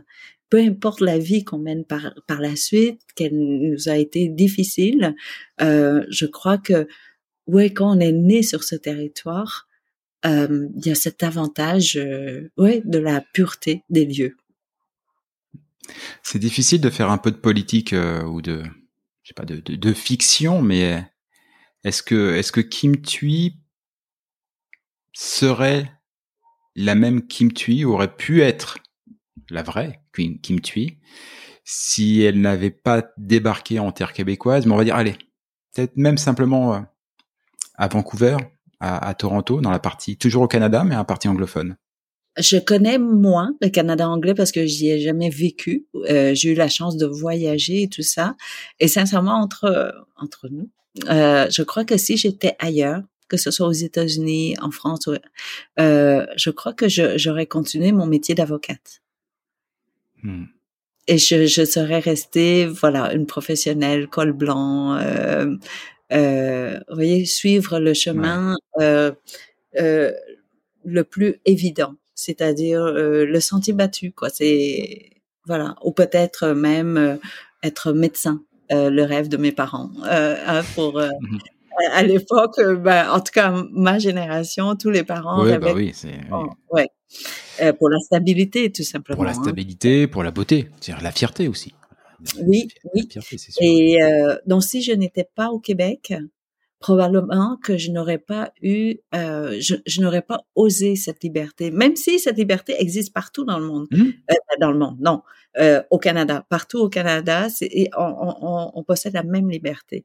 Mais euh, oser prendre, euh, oser profiter de cette liberté-là est une autre étape.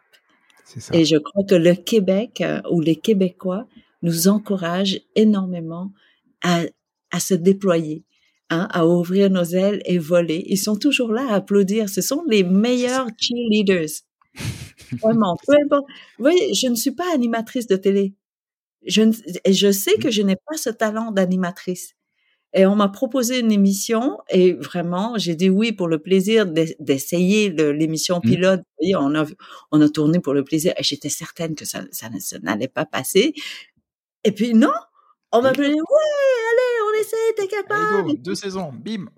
Oui, et pas seulement ça, on, on, on fait tout pour que ce soit facile pour moi.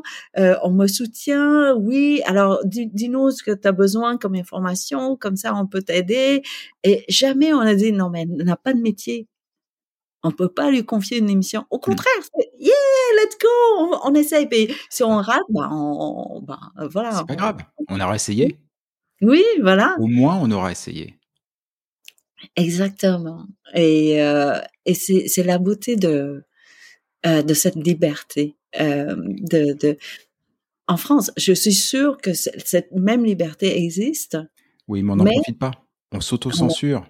Parce Oui. qu'il y a les, il y a les, il y a les, les rites sociaux, les dogmes sociaux, le poids social de, de, de la société, le, du, du regard des autres. Ah, c'est c'est pour ça tout à l'heure que je, je, je citais ce, ce, cet humoriste bosseron québécois qui se lance dans la pizza et ça a l'air de passer euh, passer crème. Parce qu'à chaque fois que je vois cette pub, je me dis mais j'imagine la même pub en France quoi. Alors les soyons honnêtes, les mentalités sont sont un peu en train de changer, mais euh, voilà, je me, je, me souviens dès qu'on voyait un, un parlons d'Eric Cantona par exemple. Voilà, Eric Cantona, un grand grand footballeur euh, prodigieux, voilà, quel joueur de foot exceptionnel, mais qui est aussi un grand artiste.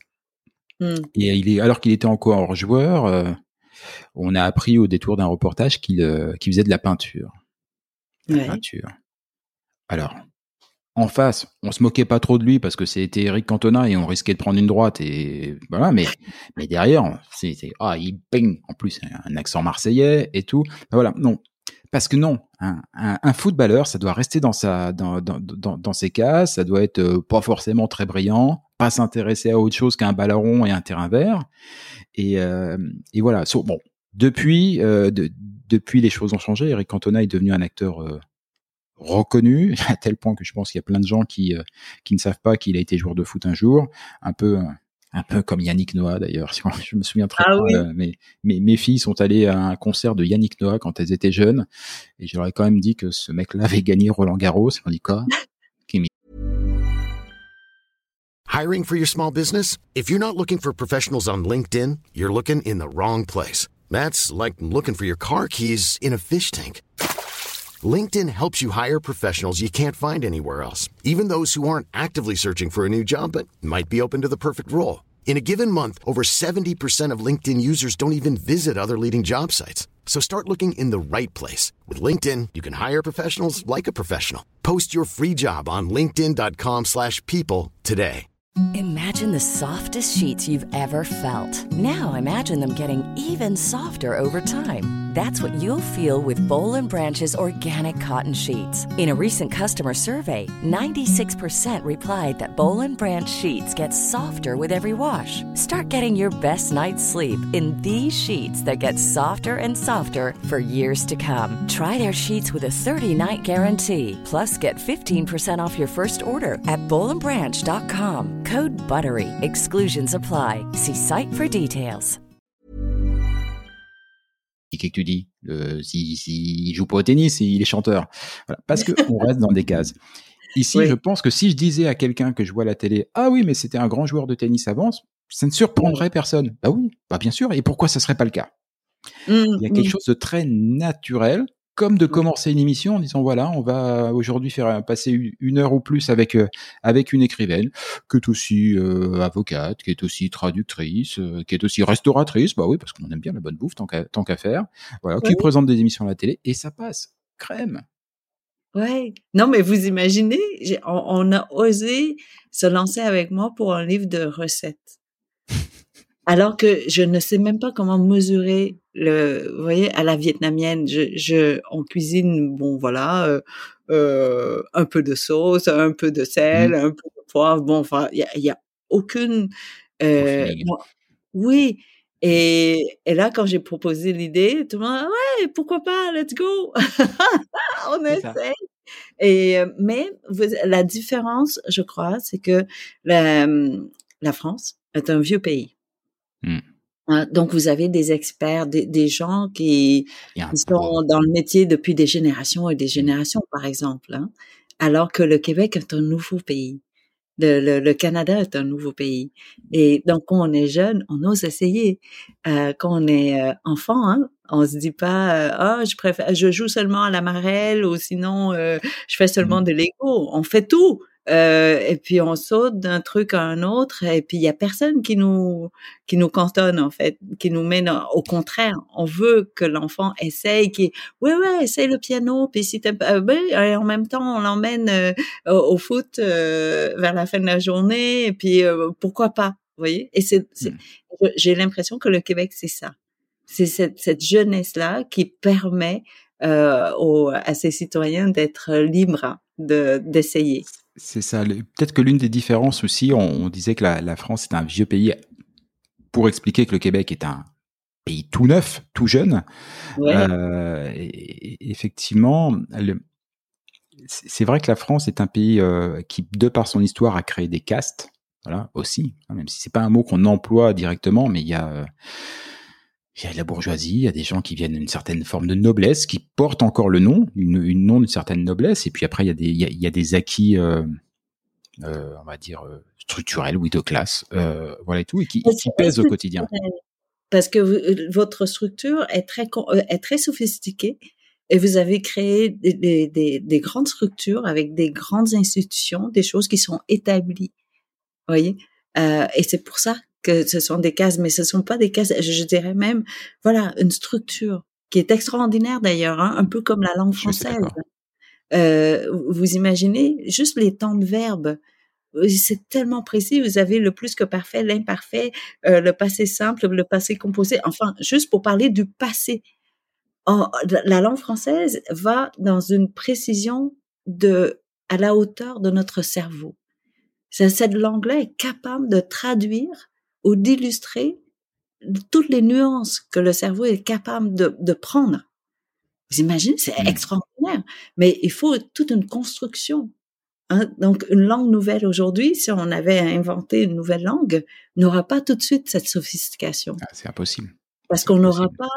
C'est un peu comme les sentiments. Hein. Pour, pour, par exemple, inventer le mot ou créer le mot surprise, ben, il fallait avoir vécu longtemps pour être surpris. Parce que pour mmh. être surpris, il faut avoir des attentes il faut déjà avoir des bon avoir vécu toutes sortes de choses pour dire ah ça c'est surprenant je n'avais pas vu alors que si c'est le jour 1 pour un bébé tout est surprenant. Donc ce n'est plus surprenant. Euh, et, et, donc il faut aussi reconnaître cette richesse du temps euh, de, de, de, des vieux pays et, euh, et le Québec en profite aussi grâce à la langue. je pense que ça fait partie de la singularité québécoise et donc de cet art du vivre ensemble. C'est que justement toute cette complexité et cette histoire que le pays n'a pas dans, dans, dans son histoire, il l'apporte et pour le coup il l'apporte haut euh, avec et avec beaucoup de fierté par l'intermédiaire de la langue je crois que c'est 8 millions de francophones dans un océan de 360 millions d'anglophones. Il faut se battre au, quotidien, il faut porter cette histoire linguistique avec tout ce qu'elle va derrière et la faire vivre au quotidien avec en plus un, pays, c'était l'autre grande différence que, Jean-Marc pointait. Euh, le, Québec, même dans le continent nord-américain, est la partie du, du, du de cette partie du monde où il y a le moins d'écart entre les populations les plus pauvres et les populations les plus riches.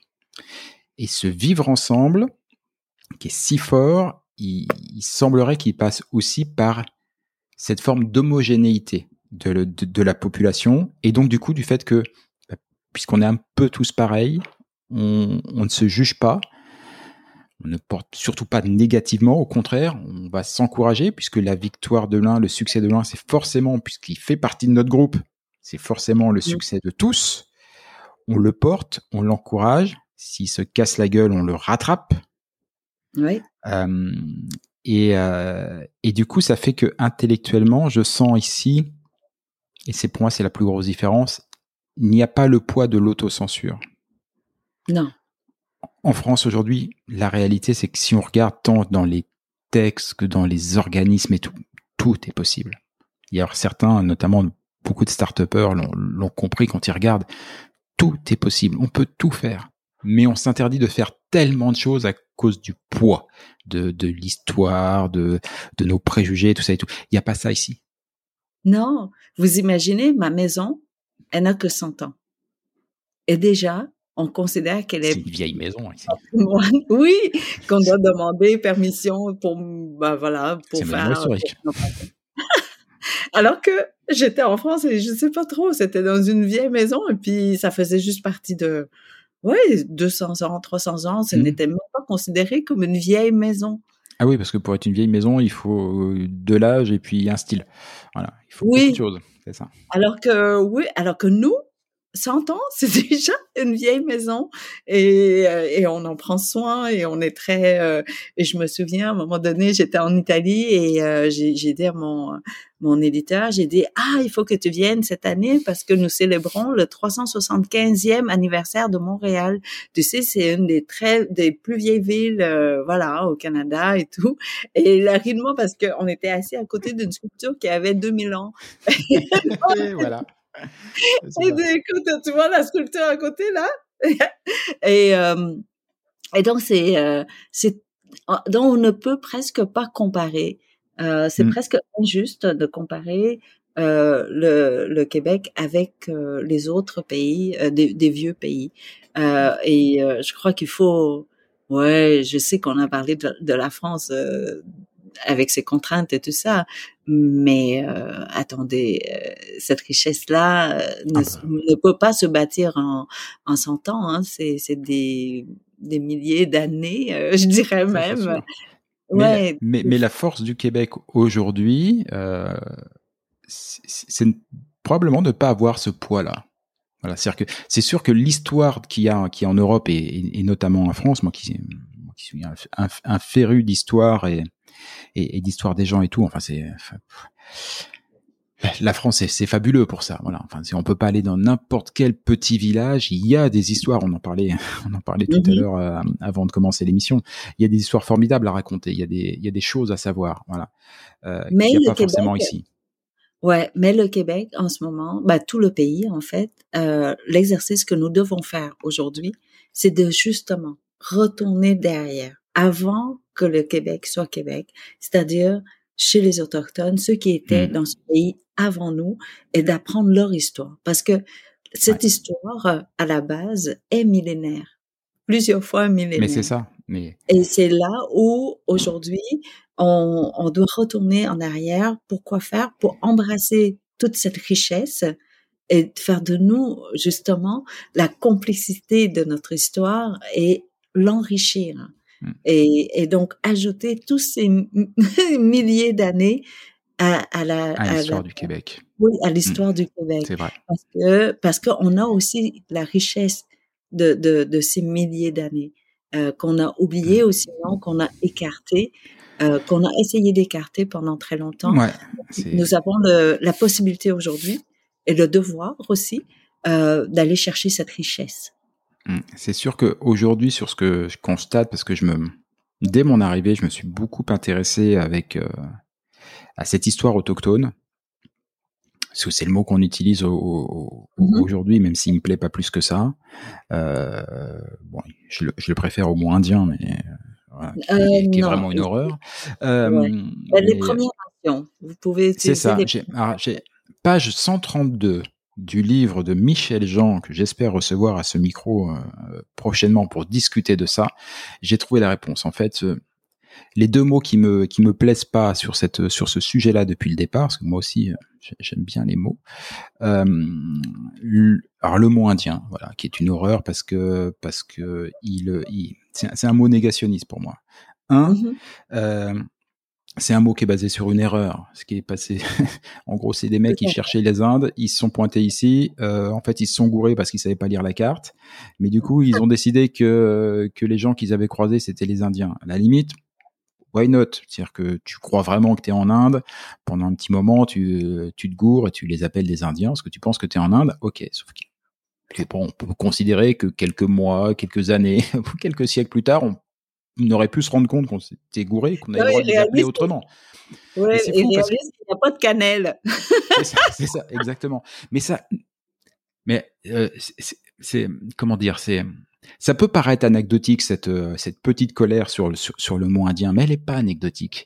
Imaginons ce que seraient les États-Unis aujourd'hui si les premiers peuples on les appelait des Américains ce qu'ils sont véritablement, des Américains. Aujourd'hui, les Américains aux États-Unis, c'est le peuple blanc. Et, le problème des Américains, c'est que on a, ils considèrent que Américains c'est eux, alors que l'Amérique c'est c'est pareil. Voilà, c'est les Américains, mais c'est les États-Unis. Les autres, bah, c'est quoi les autres? Non, c'est très c'est très comme ça. Donc le, le, mot indien ne, ne me plaît pas et, et voilà. Et, et le mot autochtone, qui est celui qui est utilisé dans les médias ici partout, il est technique. Alors oui, il fâche pas, il fâche pas, mais, mais il est technique, il est froid, et un mot, euh, voilà, un mot technique et froid pour, euh, pour, euh, pour, pour des humains, et des humains avec une telle richesse en plus, c'est tellement dommage. Et donc en, en page 132 euh, du, euh, du premier livre de Michel Jean que j'ai lu, alors qui est pas son premier livre, mais qui est le, le, le, Mm. le dernier que j'ai lu, qui s'appelle Coucoum. Il parle de premier peuple. Et j'ai trouvé mon mot. Déjà, parce que, parce que premier, euh, ça, les, ça les replace dans l'histoire. Voilà. Ils étaient là en Prums, les amis. Euh, remettons les choses. Peuple, est-ce que c'est peuple avec un S Donc on parle de population, on parle d'humain, et on parle de diversité. Et en fait, dans premier peuple, il y a absolument tout et tout ce qui manque effectivement à l'histoire aujourd'hui de ce pays.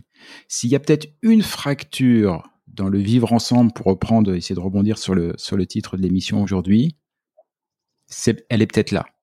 La, la fracture sur le vivre ensemble au Québec, c'est les premiers peuples. Oui, et euh, il y a un poème de Hélène Leclerc euh, qui le dit si bien. Un petit haïku de rien qui dit euh, Grand-mère Inou visite chez sa petite fille avec traductrice. Mm. Tout y est. Voilà la plus grande blessure de ce pays, je vous dirais. Euh, mais j'aime croire, j'aime croire que euh, nous sommes au début euh, d'une conversation euh, pour euh, non pas la réconciliation seulement, mais comment faire pour vivre ensemble et euh, voilà euh, considérer l'un et l'autre, euh, s'écouter, euh, s'écouter. Non, je dirais de notre côté d'écouter. Euh, je, je ne sais pas pourquoi j'ai dit notre parce que quelque part Bah, je ne fais si, même. de la conversation ou presque. Euh, mais je crois que oui, en tant que Québécois, nous devons tous être à l'écoute euh, de, de, de, de toutes ces voix qui ont Ouais. été tues pendant très longtemps. Mais je, je, je vois l'heure et je dis non, Jean-Michel, il va me couper, mais je veux quand même, Même pas. souligner- Moi, ça peut durer pendant deux heures. Pas. Chers amis auditeurs, préparez-vous, prenez une camomille, un café, quelque chose. Non, c'est parce que j'allais vous raconter l'histoire de euh, une anecdote en fait, et c'est là où je, quand même, peut-être qu'on n'est pas très bon pour reculer en arrière, mais on avance quand même très bien. On, on avance mieux qu'on recule pour le moment, d'accord? Et euh, et je, je vous raconte un, petit moment dans ma vie, une tranche de vie en fait, qui souligne euh, cette ouverture du Canada vers le vers le vivre ensemble et dont je suis vraiment très très fière. Euh, j'ai j'ai reçu un appel à un moment donné pour euh, euh, pour une invitation de faire partie de la délégation officielle euh, du Canada euh, pour un voyage en Asie du Sud-Est, une visite d'État avec le gouverneur général. Et comme vous savez, le gouverneur général est considéré comme étant le chef d'État, même si, bon, dans la pratique, c'est euh, le premier ministre. Et donc, euh, c'était très sérieux, euh, mais je ne savais pas. J'ai dit oui, sans savoir vraiment dans quoi je m'embarquais. C'est comme quand on ouvre un restaurant, ça. On se lance là-dedans, on sait pas trop pourquoi, mais ouais, on le fait au feeling. Exactement. Euh, C'est mon seul don, hein, de dire oui. Moi, je dis oui à tout. Comme avec vous, je ne sais pas trop. Moi, j'ai reçu l'invitation et j'ai dit oui. Qui est Jean-Michel? Bah, on va On sait découvrir. pas. Oh, on va Ben voir. oui. C'est sûr que ça va être une rencontre, n'est-ce pas? Et, Ah, euh, c'est sûr. Et donc, euh, je suis partie comme ça. Je, je ne savais même pas que ça allait être l'avion du gouvernement. euh, vous voyez, avec euh, la, la GRC qui est la police royale, la gendarmerie royale. euh, bon, enfin, avec les militaires et tout ça dans l'avion pour euh, accompagner le gouverneur. hein. Oui, et les huit délégués officiels. Et je ne savais pas que j'étais une des huit délégués officiels. Non, mais vraiment, c'était n'importe quoi. Euh, et quand je suis arrivée, bon, j'ai ouvert le cartable de briefing. Et là, j'ai lu le, le, la bio, le CV des sept autres délégués. Et je me dis, non, mais, mais pourquoi je suis ici? Et je, et c'était tellement impressionnant que je n'ai pas osé poser la question pourquoi j'étais invitée? Vous voyez, parce que je me dis, mais il n'y a pas de réponse. à ça. Je vais, je vais pas le dire parce qu'ils vont se rendre compte sinon que je suis une usurpatrice. Je vais, je vais me taire, je vais me planquer dans un coin. Non, mais c'est vrai! Je me dis, mais quel genre de réponse ils pourront me donner, mon enfant? Et là, on atterrit euh, au premier pays qui était la Malaisie. Mhm. Et je, je n'étais jamais retournée en Malaisie. après la, la, première arrivée en tant que réfugié. Et j'y avais pas pensé non plus, sincèrement. Et quand les portes d'avion sont ouvertes et que je descendais l'escalier avec les militaires qui jouaient l'hymne national canadien, je vous jure, soudainement, les 35 ans ou 37 ans que j'avais vécu au Canada sont revenus à une vitesse folle. Un peu comme juste avant la mort. Bon, enfin, on dit souvent un flashback, mais de toute votre vie qui revient. J'ai dit, mais quel... Et je n'étais pas capable de tracer le chemin qui m'a emmené jusqu'à ce moment-là. Pourquoi j'étais là? Je représentais le mmh. Canada, vous imaginez? et je, je retournais au premier point de départ. Et quand on est en période de survie, on court, on ne regarde pas en arrière. Parce que si vous regardez en arrière, vous tombez. Physiquement, c'est impossible de le faire. Et donc, moi, je, je, n'avais jamais regardé en arrière pendant toutes ces années-là. Et là, j'étais obligée parce qu'on est retourné hmm. à notre premier point de départ de, de après le Vietnam. Du, ouais. et, et, là, c'était ah, mais je n'avais jamais été aussi, aussi fière de mon pays, de dire quand même, hein, ce pays qui a pris une réfugiée pour représenter euh, ce qu'est le Canada. C'est extraordinaire, non? Et là, j'étais émue, j'étais fière de mon pays. Et, je crois que c'était le premier moment où je réalisais l'immensité de mon pays, hein, de, de, de, du mmh. cœur de mon pays. Et là, bon, enfin, on y va. On était reçu par le roi de la Malaisie. On rentre là, l'opulence, vous imaginez?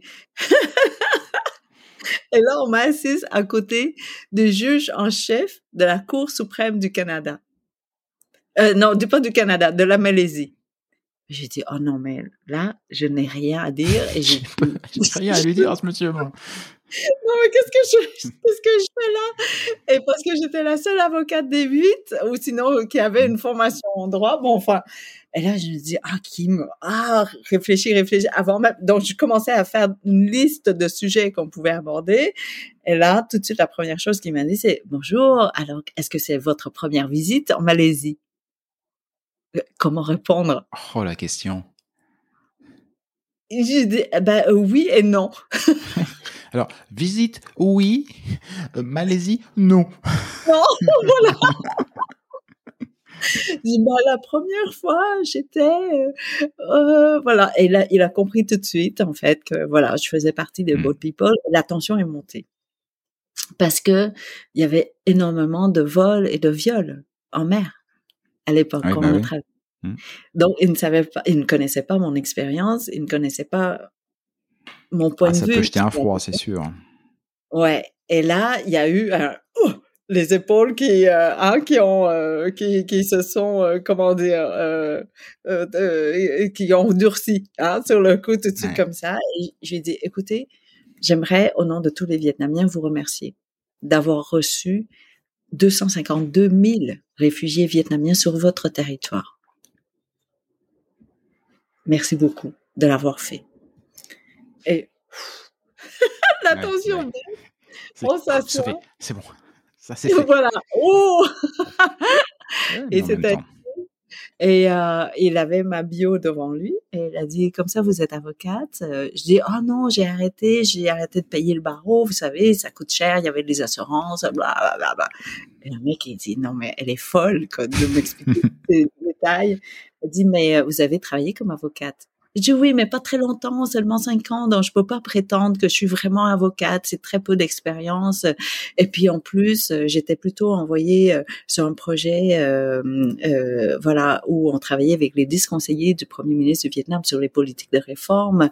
Donc j'étais avec un bureau montréalais, mais on avait le mandat de travailler avec eux. Donc c'était pas vraiment le droit droit, c'était plutôt au niveau policies, qui est stratégie politique et tout ça. Et, et, et donc, euh, oui, je suis pas vraiment avocate. Et il dit, non, mais elle est folle que cette fille. Pourquoi encore m'expliquer toutes ces histoires? Et donc, elle me dit, oui, mais vous avez étudié en droit. J'ai oui, oui, ah tout à fait ça. Oui, j'ai étudié en droit. Elle dit, alors, expliquez-moi comment est-ce que les Québécois vivent vivent euh, la dualité des deux systèmes de droit, sur le droit civil et la common law, dans leur quotidien? Et je ne me souvenais plus de mon. Hein. Je Et qui, qui, qui vous dites? Oui, la dualité des deux grands systèmes d'autonomie, je n'ai aucune idée. Vous et donc, pas j'allais vous chercher un verre? Et donc, j'ai pris le mot quotidien, vous voyez, dans sa phrase, mmh. au quotidien. J'ai dit, vous savez, dans le quotidien, la plupart des Québécois ne savent pas qu'il y a deux systèmes parce que parce que c'est très fluide. Ah non, mais c'est pas une, réponse d'avocate. D'avocate, oui, ça c'est sûr, c'est pas très. Euh, n'importe quoi. Et donc il a arrêté de me parler. Et, euh, et après un moment, il relisait la bio et il retournait et il dit Mais dites-moi, madame, quel est votre rôle dans cette délégation? Bah, Justement, je comptais sur vous pour me le dire. oui, voilà. Et je n'avais aucune idée. Et donc j'ai dû inventer, j'ai, voilà, je me, j'ai inventé une, une réponse. J'ai dit ah vous savez, au Canada il y a plusieurs critères à respecter.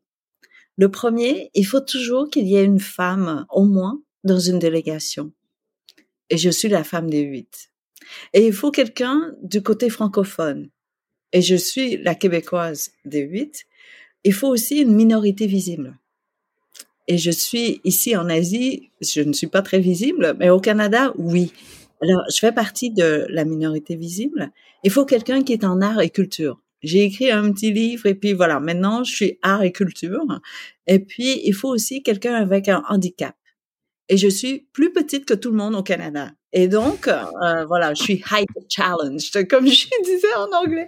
Et donc, le Canada économise beaucoup d'argent. Euh, à, moi.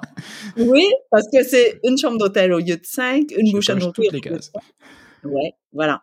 Et, et donc là, il a vraiment arrêté de me parler pour la soirée. Et le lendemain, euh, j'ai fait le rapport hein, à, à, toute l'équipe et au gouverneur général. J'ai dit, écoutez, je ne sais pas si ça va rebondir, ce que j'ai dit, mais voilà. Euh, et, euh, et tout le monde a ri, mais il y a personne qui a vraiment qui m'a corrigé ou réajusté le tir ou quoi que ce soit. Donc, je crois que j'ai mis le doigt sur mon rôle, mais je suis très fière de ce rôle parce que j'ai eu la ah chance même de dire à la Malaisie que pour nous, la femme est importante. Euh, on, est une société empathique et inclusive. Donc, on fait un effort pour inclure tout le monde, pour inclure le plus de monde possible. Et on fait attention à nos minorités, à ceux qui sont plus vulnérables, à ceux qui n'ont pas eu la même mmh. chance. Euh, et, et, et je crois que ça décrit, ce, cet exemple-là décrit vraiment qui nous sommes en tant que pays. Et, et c'est pour ça que je suis très fière de ce pays. ne serait-ce que juste l'accès pour les personnes handicapées. Je crois que au Québec, on est beaucoup plus soucieux et attentif à mmh. ces accès-là qu'en France, par exemple. Oui, je suis d'accord. C'est partie des choses qui m'ont, qui m'ont, euh, bah, j'aime pas le mot choqué parce que galvaudé lui aussi, mais qui m'ont marqué très vite. Euh, le, le, nombre d'associations pour euh, bah, soutenir la, les, les, causes des, handicaps, les efforts effectivement d'intégration, mais au quotidien, pour être fait. Ça, bon, je sais que l'autisme est un est, est, est, mm-hmm. est, un sujet, euh, est un sujet, et c'est c'est pas euh, c'est pas un sujet, c'est au cœur de la société. Oui. Euh, ça fait vraiment partie du du quotidien. Et on peut très bien dire hein, pourquoi construire une rampe pour peut-être deux personnes qui vont l'utiliser pour tout, tout, hmm. tout le bâtiment? À quoi sert de dépenser tout cet argent pour deux personnes? Et c'est vrai, quand on calcule pour, au niveau argent ou investissement. Oui, c'est ridicule. Il y a, oui, il n'y a aucune logique. En termes de ROI, retour sur investissement, c'est ridicule. oui. Ce n'est que c'est de l'investissement humain. Il faut calculer autre chose on ne réalise pas que tous ceux qui n'ont pas utilisé la rampe voient la rampe. Et ça, c'est une leçon d'empathie ou un rappel d'empathie à tous les jours. Hmm. Et c'est ça qui nous purifie. Et c'est ça qui rend notre société douce et tendre et aimante. Et c'est ça le vivre ensemble. On ne calcule pas. Vous voyez? Et, et, et, et, mais inconsciemment, c'est là. Et c'est pour ça que cette société, elle est, on est construit par tous ces petits détails. Mm. On ne le réalise pas. Elle est marrante cette émission. J'avais dit que l'émission serait chouette. Je suis pas déçu. Elle a commencé le, le ce rapport au vivre ensemble, qui, qui sied si bien au Québec et au Canada, a commencé par un, par un hug et va se terminer par une, par une rampe. Mais je suis, je suis assez d'accord. C'est, c'est très significatif. Le, Oui. le, le vivre ensemble, c'est du quotidien, c'est pas du, du concept, c'est c'est du vécu et, et et ce vivre ensemble ici, bah ça ça ça, ça amène des, des des des petites filles vietnamiennes euh, passées par les par les camps de Malaisie et les boat people à un jour monter dans un avion euh, dans un avion du gouvernement et et revenir en Malaisie comme euh, représentante de ce qui est devenu son pays. Oui. Voilà. Et Et- je le porte tellement fièrement. Et je suis tellement, voilà, je suis fière du Canada, quoi. Je suis fière de, de notre pays. D'abord parce que, bon, euh, j'ai, j'ai pas fait de recherche, hein, mais euh, comme ça, j'ai l'impression qu'il y a très peu de pays dans le monde qui prendraient une réfugiée pour représenter son pays juste quelques années plus tard. C'est, c'est pas beaucoup. C'est sûr, quand je dis 35 ans, ça semble très long, hein, mais c'est pas très long Ah non, dans, c'est fou. Non, mais c'est dans la vie d'un pays. quel symbole, Euh, moi je trouve. Quel symbole. C'est, Et euh, euh, donc vous imaginez, c'est euh, on, on a on a ce souci-là. Et, euh, et même si, oui, peut-être que ça vient pas naturellement, hein, qu'on a dit ah oui, où est-ce qu'on va trouver une minorité visible, où est-ce que, mais tout le monde autour de, de la table y a pensé. Mm. Vous voyez, oui, c'est vrai, c'est c'est chiant hein, pour un restaurant de dire ouais, il faut absolument une toilette pour personnes handicapées, puis qu'on doit mettre euh, l'image là, le pictogramme avec euh, le, le fauteuil roulant et tout ça. Mais vous savez, chaque fois qu'on utilise cette toilette, on, on se rappelle qu'on a la chance d'avoir des jambes et qu'on n'a pas, et donc on ne prend pas pour acquis l'absence d'handicap. Ouais. Et, et ça, on, et c'est, c'est, je crois, c'est inconscient, mais ça rentre dans la tête des gens de dire ah oui, on a de la chance hmm, et ça rappelle. c'est ça. C'est pas des actions coup de poing, c'est pas des, des campagnes de promotion ou de, ou de, ou de publicité ou des programmes gouvernementaux. C'est, c'est du savoir-vivre quotidien. C'est du, c'est du vivre ensemble. En fait, c'est vraiment ça, le, le, le vivre ensemble d'ici. Et je ne sais pas si en France vous avez la campagne pour euh, vacciner euh, les, les personnes en situation de vulnérabilité ou de handicap, mais voilà, au Québec, pour la campagne de vaccin, en ce moment, voilà, c'est les personnes euh, handicapées Hmm. ont priorité en ce moment. Sont considérés comme prioritaires, tout à fait. Oui. Et, j'ai même vu quelque chose. Pardon, J'ai- même vu quelque chose qui m'a qui m'a beaucoup plu dans cette idée de ne pas stigmatiser, euh, parce que je ma famille pouvait être concernée à un moment donné euh, et, euh, et et ils ont précisé que les les personnes justement en situation de handicap qui viendraient se faire vacciner n'auront pas à justifier de leur situation de handicap. Exact. C'est fou. C'est aussi la, la confiance qu'on accorde à chaque citoyen individuellement et donc collectivement, de, de se dire, évidemment, il y a des, il y a des handicaps évidents parce qu'ils sont visibles et qui ne prêtent pas à contestation, mais on sait, tous ceux qui s'intéressent à la question savent que c'est quoi, 15, 20% de ceux qui portent des handicaps. La plupart des handicaps sont, sont, sont invisibles et euh, c'est souvent ceux-là d'ailleurs qui portent le, qui, qui, en tout cas en France, euh, pour un pays que je connais, qui, qu'on, a un rapport à la société les plus compliqués. Euh, voilà, Euh, on est sourd, ça ne se voit pas forcément.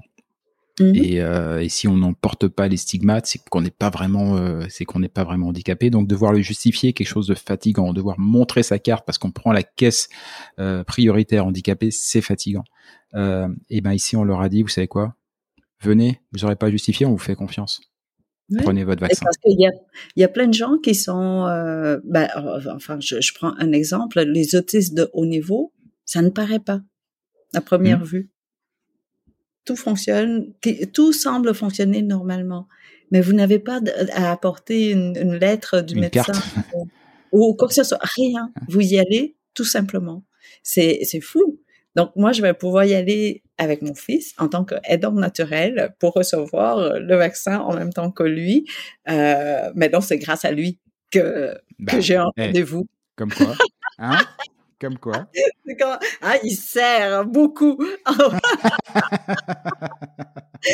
Comme passe-partout. Mais vous savez, pour aller à la ronde, euh, bon, je, je vous dis la ronde, mais en fait, dans les jeux, là, les, les centres, euh, comment on dit ça, les amusement. Les parcs d'attractions, les Oui. fêtes foraines, et voilà. La, Ouais, ronde, c'est une, super parc d'attractions avec plein de voilà clusters, enfin des grands vides, des choses comme ça et tout, euh, Ouais. qu'il y a sur une des îles qui borde qui, qui borde l'île de Montréal. Et euh, Alors, quand vous êtes autiste, enfin, pour plusieurs handicaps, mais je, je parle de, de, de, de mon cas qui est euh, avec un fils qui est autiste, ils ont beaucoup de difficultés à attendre. Ils comprennent pas la ligne du temps et tout ça, et ça peut devenir un peu compliqué. Et donc, les autistes euh, peuvent recevoir une passe prioritaire. Donc, ils rentrent par la porte de sortie. Et donc, mon fils aîné aimait beaucoup accompagner Ah bah oui. son Ah ouais, c'est- ça c'est sûr, ouais, ça c'est sûr. Ouais. Ouais, je me souviens. J'ai- eu une fois ça euh, dans un parc d'attractions en France. Alors non pas pour une, euh, un, un handicap euh, comme, comme l'autisme, mais simplement parce que j'étais en béquille. Euh, voilà. Et effectivement, on me faisait passer en priorité pour pas que j'attende une heure ou une heure et demie euh, dans les quelques manèges auxquels j'avais le droit, parce que la plupart des cas avec des béquilles, on ne pouvait pas, y accéder. Mais du coup, tous ceux qui m'accompagnaient, bizarrement, sur là, ils étaient très nombreux, passaient en priorité. Oh, ça va, j'étais très populaire ce jour-là. Je crois qu'on m'a payé des coups à boire à la fin de la journée. Exactement. Mais c'est quand même étrange. Dans ce pays, vous avez juste besoin de mettre un petit fil. Et tout le monde attend derrière le fil. Ah oui, ça c'est fou ça. Je vous parle même pas d'une grande corde de sécurité ou quoi que ce soit. Mm. Mettez juste un petit fil de rien et tout le monde va respecter. Et je me souviens une fois où le fil était là un peu accidentellement. Ce n'était pas pour bloquer les gens. Mais tout le monde en a attendu derrière le fil. Et à un moment donné, quelqu'un est sorti, mais pourquoi vous attendez? Il dit, ben, il y avait un fil. C'est- C'est ça. C'est ça. ça le Québec. Mais c'est sûr que de l'autre côté, vous savez, il y a, il y a peut-être, hein, on peut avoir l'impression que euh, c'est une société plus difficile d'accès pour euh, pour être pour pour s'approcher des gens. Euh, ma belle maman qui dit euh, euh, ah ben il était déjà 21 heures donc j'ai pas osé vous appeler. Non mais chez les Vietnamiens, on appelle alors qu'on veut. D'accord? Même à 2 heures du matin, si j'ai besoin de toi, je t'appelle. Il n'y a pas ce, euh, euh, cette retenue. En fait, Ouais. le respect de, de, de l'autre, de la bulle de l'autre. Mais euh, au Québec, oui, beaucoup. Donc, Ouais. Mais cette retenue d'ailleurs au Québec, on la retrouve. Faisait un peu écho tout à l'heure à, à- à l'anecdote sur euh, sur ce repas euh, en, en Malaisie, parce que je trouve qu'il y a les, les artistes québécois, les personnalités québécoises, dans leur immense majorité, font preuve de beaucoup de retenue, parfois même, de mon point de vue, un peu trop. Euh, J'en discutais avec Isabelle, euh, Isabelle Hudon, euh, justement. Je disais, c'est- c'est- c'est c'est- c'est marrant quand on regarde les acteurs, les, les acteurs américains, on se rend compte que tous les bons acteurs américains sont canadiens, mais personne ne le sait. Euh, c'est un peu comme les chanteurs français qui euh, sont soit belges, soit québécois. Euh, voilà, mais on le sait pas tout le temps. Alors évidemment, tout le monde sait que Céline, elle est québécoise, hein, Céline. Mais, euh, Bah oui. mais, mais pour les autres, on le sait pas. Et, et certains d'ailleurs ont un, ont un talent tel où on se dit, mais bordel de moi-même, s'ils se mettaient un poil plus en avant, s'ils étaient un peu moins un, mais ils auraient des carrières de fous et de fous. Euh, oui, Céline Dion a une carrière incroyable, mais parce que parce que René Angélil a décidé de la mettre en avant. Il a fait tout le boulot pour elle parce que c'est ici c'est pas naturel. Les gens sont contents de ce qu'ils ont, ils se satisfont de ce qu'ils ont, ils le partagent, mais on ne l'exhibe pas. Ben, mais parce que vous savez, le mot ambition est péjoratif. Être ambitieux au Québec est péjoratif. Être riche euh, financièrement c'est négatif, c'est péjoratif. Euh, étrangement. Donc, est-ce que c'est culturellement euh, à cause de la religion ou euh, je, je, ne sais pas pourquoi, mais aux États-Unis, bah c'est le contraire. Si vous êtes un grand homme d'affaires, voilà. Donc, mmh, il a réussi en affaires, donc il doit être extraordinaire. C'est le dieu, euh, voilà, euh, tout craché. Mais je reviens justement, c'est, c'est, pour moi, c'est assez, euh, c'est pour ça que j'en parlais, c'est assez symptomatique de cette notion du vivre ensemble. Dans, dans le vivre ensemble québécois, il y a, de manière un peu tacite, un espèce de pacte d'unité de la population québécoise. Et dans cette unité, il y a une, une, une, une, égalité, une unité de, de statut un petit peu. Alors évidemment, il y a des gens qui sont plus connus que d'autres, il y a des gens qui sont plus riches que d'autres, et il y a même des gens plus ambitieux que d'autres. Mais il y a des limites. Mon ambition ne doit pas écraser ou, ou ma réussite ne doit pas être un miroir d'échec pour les autres. Et du coup, on se limite. Ouais. On se limite. Et je vois ici beaucoup d'artistes où je me dis, mais non, quand j'entends une voix pareille, quand, quand je vois un savoir-faire pareil, ou quand je lis des livres pareils, euh, comment ça se fait que je le savais pas avant, que j'en avais pas entendu parler avant? Parce qu'il y a une, cette forme de, de retenue, un petit peu, qui est très dans le pour préserver cette unité et se vivre ensemble. Pour ça que je voulais absolument faire une émission qui s'appelle Vivre ensemble, même si le titre m'a été suggéré par encore une fois Isabelle Hudon.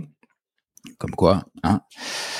Sang, ne saurait mentir. J'espère qu'elle écoute l'émission au moment où elle sera diffusée. Alors, je crois pas qu'elle sera encore revenue au Québec parce qu'on a appris récemment qu'elle était qu'elle était nommée à la tête de la BDC. Ah mais quand est-ce qu'elle va, arriver Je crois que c'est cet été. C'est cet été. Là, l'émission sera au moment où on enregistre diffusée dans trois semaines, je crois.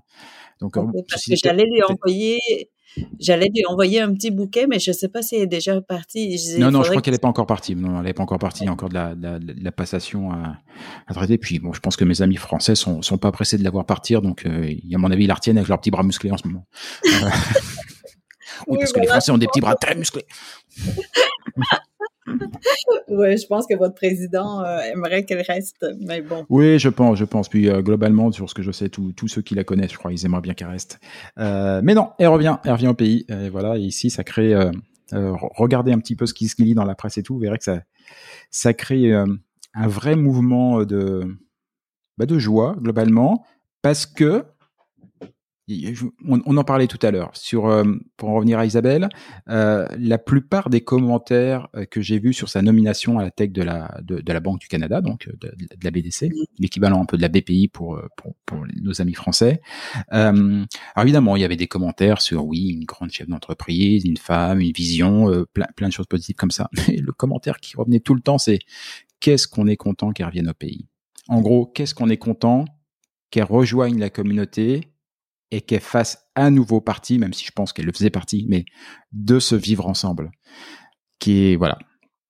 C'est très familial, c'est très, ouais, c'est très, euh, je, je, ne sais pas, oui, on est comme dans un cocon. Euh, et probablement en raison géographiquement et culturellement de se retrouver sur ce petit bout de, mmh. euh, non, un grand bout de territoire. Ouais, c'est un grand bout de terre quand même. quand même trois jours pour faire le, le nord-sud, mais euh, voilà ouais, mais mais mais d'être voilà un peu isolé hein, du reste mmh. de, de, la culture anglophone et euh, ouais donc il y a un sentiment de de, de, famille entre nous. Ça, Mais vous savez, j'ai plein euh, d'amis euh, avocates et tout ça quand ils ont su euh, que qu'Isabelle revenait, ils disaient ah mais je veux aller travailler pour Isabelle et puis il y en a d'autres qui ont dit et, la réaction était la même pour euh, Sophie Brochu qui a été nommée à la tête de Hydro-Québec. Hydro-Québec, oui. Mm. Ouais, et c'est énorme, vous voyez. Euh, euh, Hydro-Québec, euh, bah, c'est notre fleuron. Bah, c'est. Voilà, alors, je fais juste un, un petit aparté pour euh, pour ceux qui ne connaissent pas encore le Québec et qui entendent parler peut-être pour la première fois d'Hydro-Québec. D'ailleurs, ils pourront le lire sur la partie blog sur le site parce que j'ai mis non Hydro-Québec euh, n'est pas la générale des eaux d'ici, parce que moi je pensais quand je me dis tu vas avoir une facture d'Hydro-Québec, je me suis dit bah, bah c'est pour l'eau. Non non, c'est la société électrique voilà, c'est l'EDF local. Et euh, pourquoi Hydro-Québec? Bah Parce que c'est l'une des grandes richesses du Canada et notamment du Québec. Euh, c'est cette capacité à générer de l'électricité grâce aux barrages hydrauliques, euh, grâce à ces immenses euh, lacs qui, qui, qui, peuplent le, le, le, Québec et qui font, bah, qui sont une ressource naturelle absolument dingue. Hydro-Québec, c'est l'une des grandes fiertés québécoise, une des réussites aussi parce que c'est l'un des marqueurs d'une forme d'autonomie du Québec par rapport au Canada fédéral. Et effectivement, dans les dernières années, de la même manière qu'Isabelle Hudon, qui vient d'être nommée euh, présidente de la BDC, euh, Hydro-Québec, ce fleuron de l'industrie québécoise, euh, a vu sa présidence occupée, elle aussi, par, par une femme. On en revient à ce que ce qui était dit tout à l'heure sur ce souci de d'inclure, de représenter, d'être volontariste sur ce sur ce genre de démarche. Euh, euh, très ce qui est beau, c'est ça, c'est euh, c'est pas du tout ah mais pourquoi elle et pas une autre. Non, tout de suite il y a une adhésion hmm. de euh, des autres femmes aussi, non, des autres, euh, ouais, des, des, professionnels derrière euh, ces grandes personnes.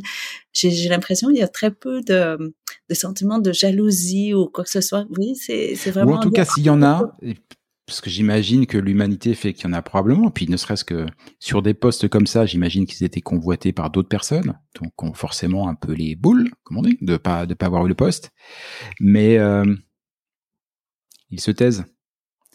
Euh, ils le disent pas, mais et j'en reviens encore à ma marotte sur le vivre ensemble, mais euh, mais le fait de sauvegarder cette unité aussi, hein, même si en l'occurrence c'est presque une unité de, de, façade, ou simplement d'admettre sa défaite et de se ranger derrière le vainqueur.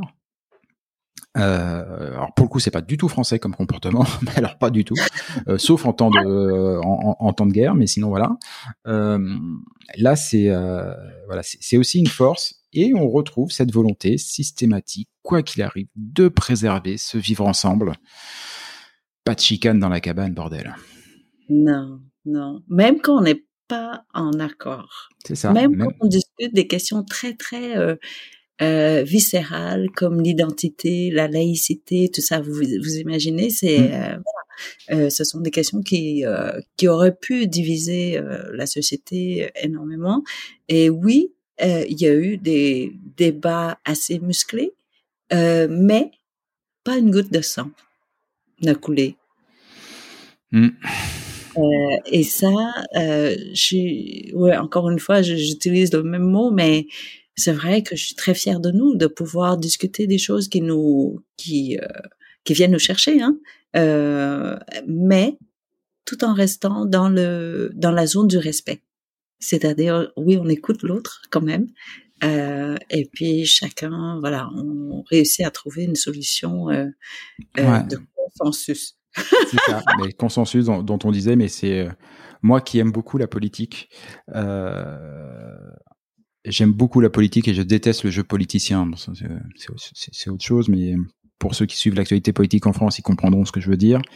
J'aime le côté noble de la politique. Euh, et pas ces bassesses qui sont très nombreuses. Et je, évidemment, ici, il y a des débats et je regarde un petit peu ce qui se fait à l'Assemblée nationale ou en tout cas à l'Assemblée québécoise plus, euh, plutôt. Il y a clairement des divergences d'opinion, mais alors qu'est-ce que ça fait du bien d'entendre des gens qui se parlent à peu près normalement, qui exposent leur avis et puis qui passent à autre chose?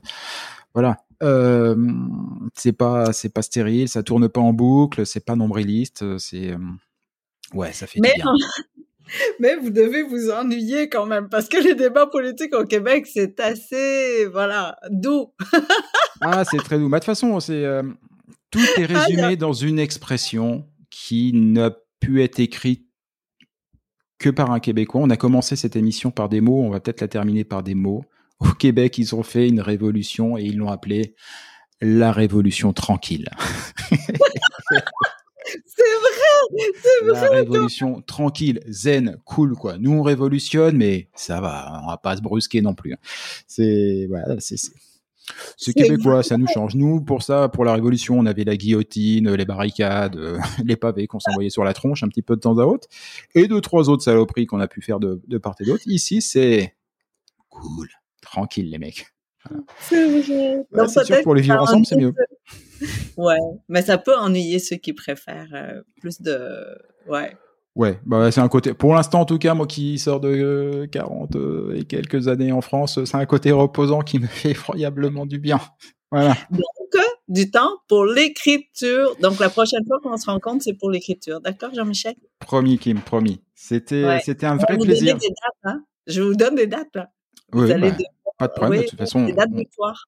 On, échange, on échange juste après. Déjà, j'ai bien noté que j'ai l'introduction de cette émission à renvoyer à au propre. Je vais quand même essayer de corriger deux trois fautes. je pense que je vais me faire, je, vais me faire aider par Madame ou un correcteur d'autographe sur Internet. Ah, il faut euh, pas se faire. Hein. Moi, je fais beaucoup de fautes. Vous l'entendez d'ailleurs quand je parle. Euh, je, fais beaucoup hmm. d'erreurs. Hmm. Euh, grossière, je dirais. Euh, mais voilà, il faut laisser les correctrices travailler, les réviseurs. Euh, et je parle au, ben, au féminin parce que ce sont surtout des femmes. Alors, euh, oui. Ça marche. Pas de souci. On fait ça et, et on donne des dates. Et, et, on, et, on, va tâcher de parler de trois trucs. Merci beaucoup. Oui, merci beaucoup. C'était vraiment agréable. À très bientôt et merci pour tout. À bientôt. Merci.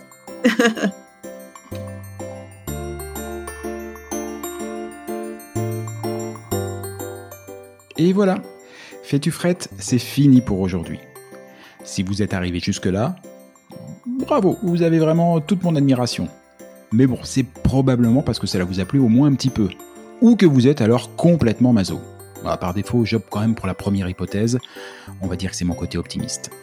Alors s'il vous plaît, rendez-moi service. Partagez ce podcast, parlez-en à vos amis, abonnez-vous et surtout, surtout, donnez-lui une note. Alors juste pour info, même si ce programme reste évidemment très perfectible, inutile de mettre un 3 ou un 4 sur 5. Au royaume d'Apple et consorts, il n'y a que le 5 sur 5 qui compte. Eh oui, c'est le jeu ma pauvre Lucette. Alors je compte sur vous. Pour le reste, vous trouverez tous les liens, les références vers les livres, les spectacles, les programmes et que sais-je dont on a pu parler au cours de cette émission et même ceux dont on n'a pas parlé mais qui me semblent intéressants.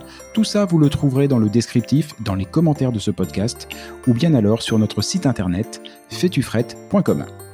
Sur ce même site, vous avez d'ores et déjà la possibilité de vous inscrire à l'indispensable newsletter hebdomadaire que nous vous préparons et qui sera lancé très prochainement et j'y annoncerai les prochaines émissions et partagerai avec vous des articles, des infos, des bons plans qui pourraient bien nourrir votre curiosité à propos du Québec.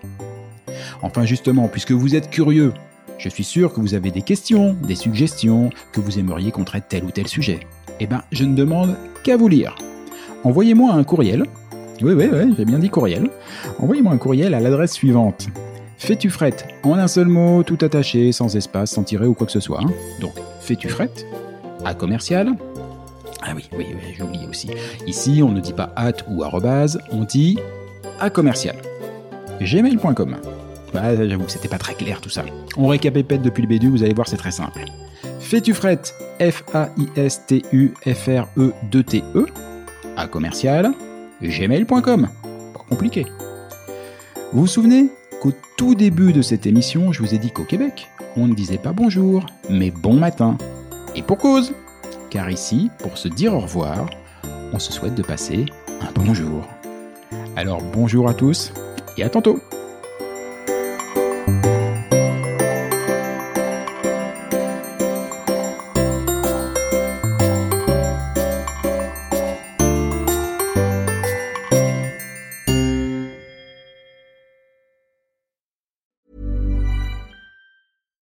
deserves the best, and there's no better place to shop for Mother's Day than Whole Foods Market. They're your destination for unbeatable savings, from premium gifts to show-stopping flowers and irresistible desserts. Start by saving 33% with Prime on all body care and candles. Then get a 15-stem bunch of tulips for just $9.99 each with Prime. Round out Mom's menu with festive rosé, irresistible berry chantilly cake, and more special treats. Come celebrate Mother's Day at Whole Foods Market. Mom deserves the best, and there's no better place to shop for Mother's Day than Whole Foods Market. They're your destination for unbeatable savings, from premium gifts to show-stopping flowers and irresistible desserts. Start by saving 33% with Prime on all body care and candles. Then get a 15-stem bunch of tulips for just $9.99 each with Prime. Round out Mom's menu with festive rosé, irresistible berry chantilly cake, and more special treats. Come celebrate Mother's Day at Whole Foods Market. Hi, I'm Daniel, founder of Pretty Litter. Cats and cat owners deserve better than any old fashioned litter. That's why I teamed up with scientists and veterinarians to create Pretty Litter. Its innovative crystal formula has superior odor control and weighs up to 80% less than clay litter.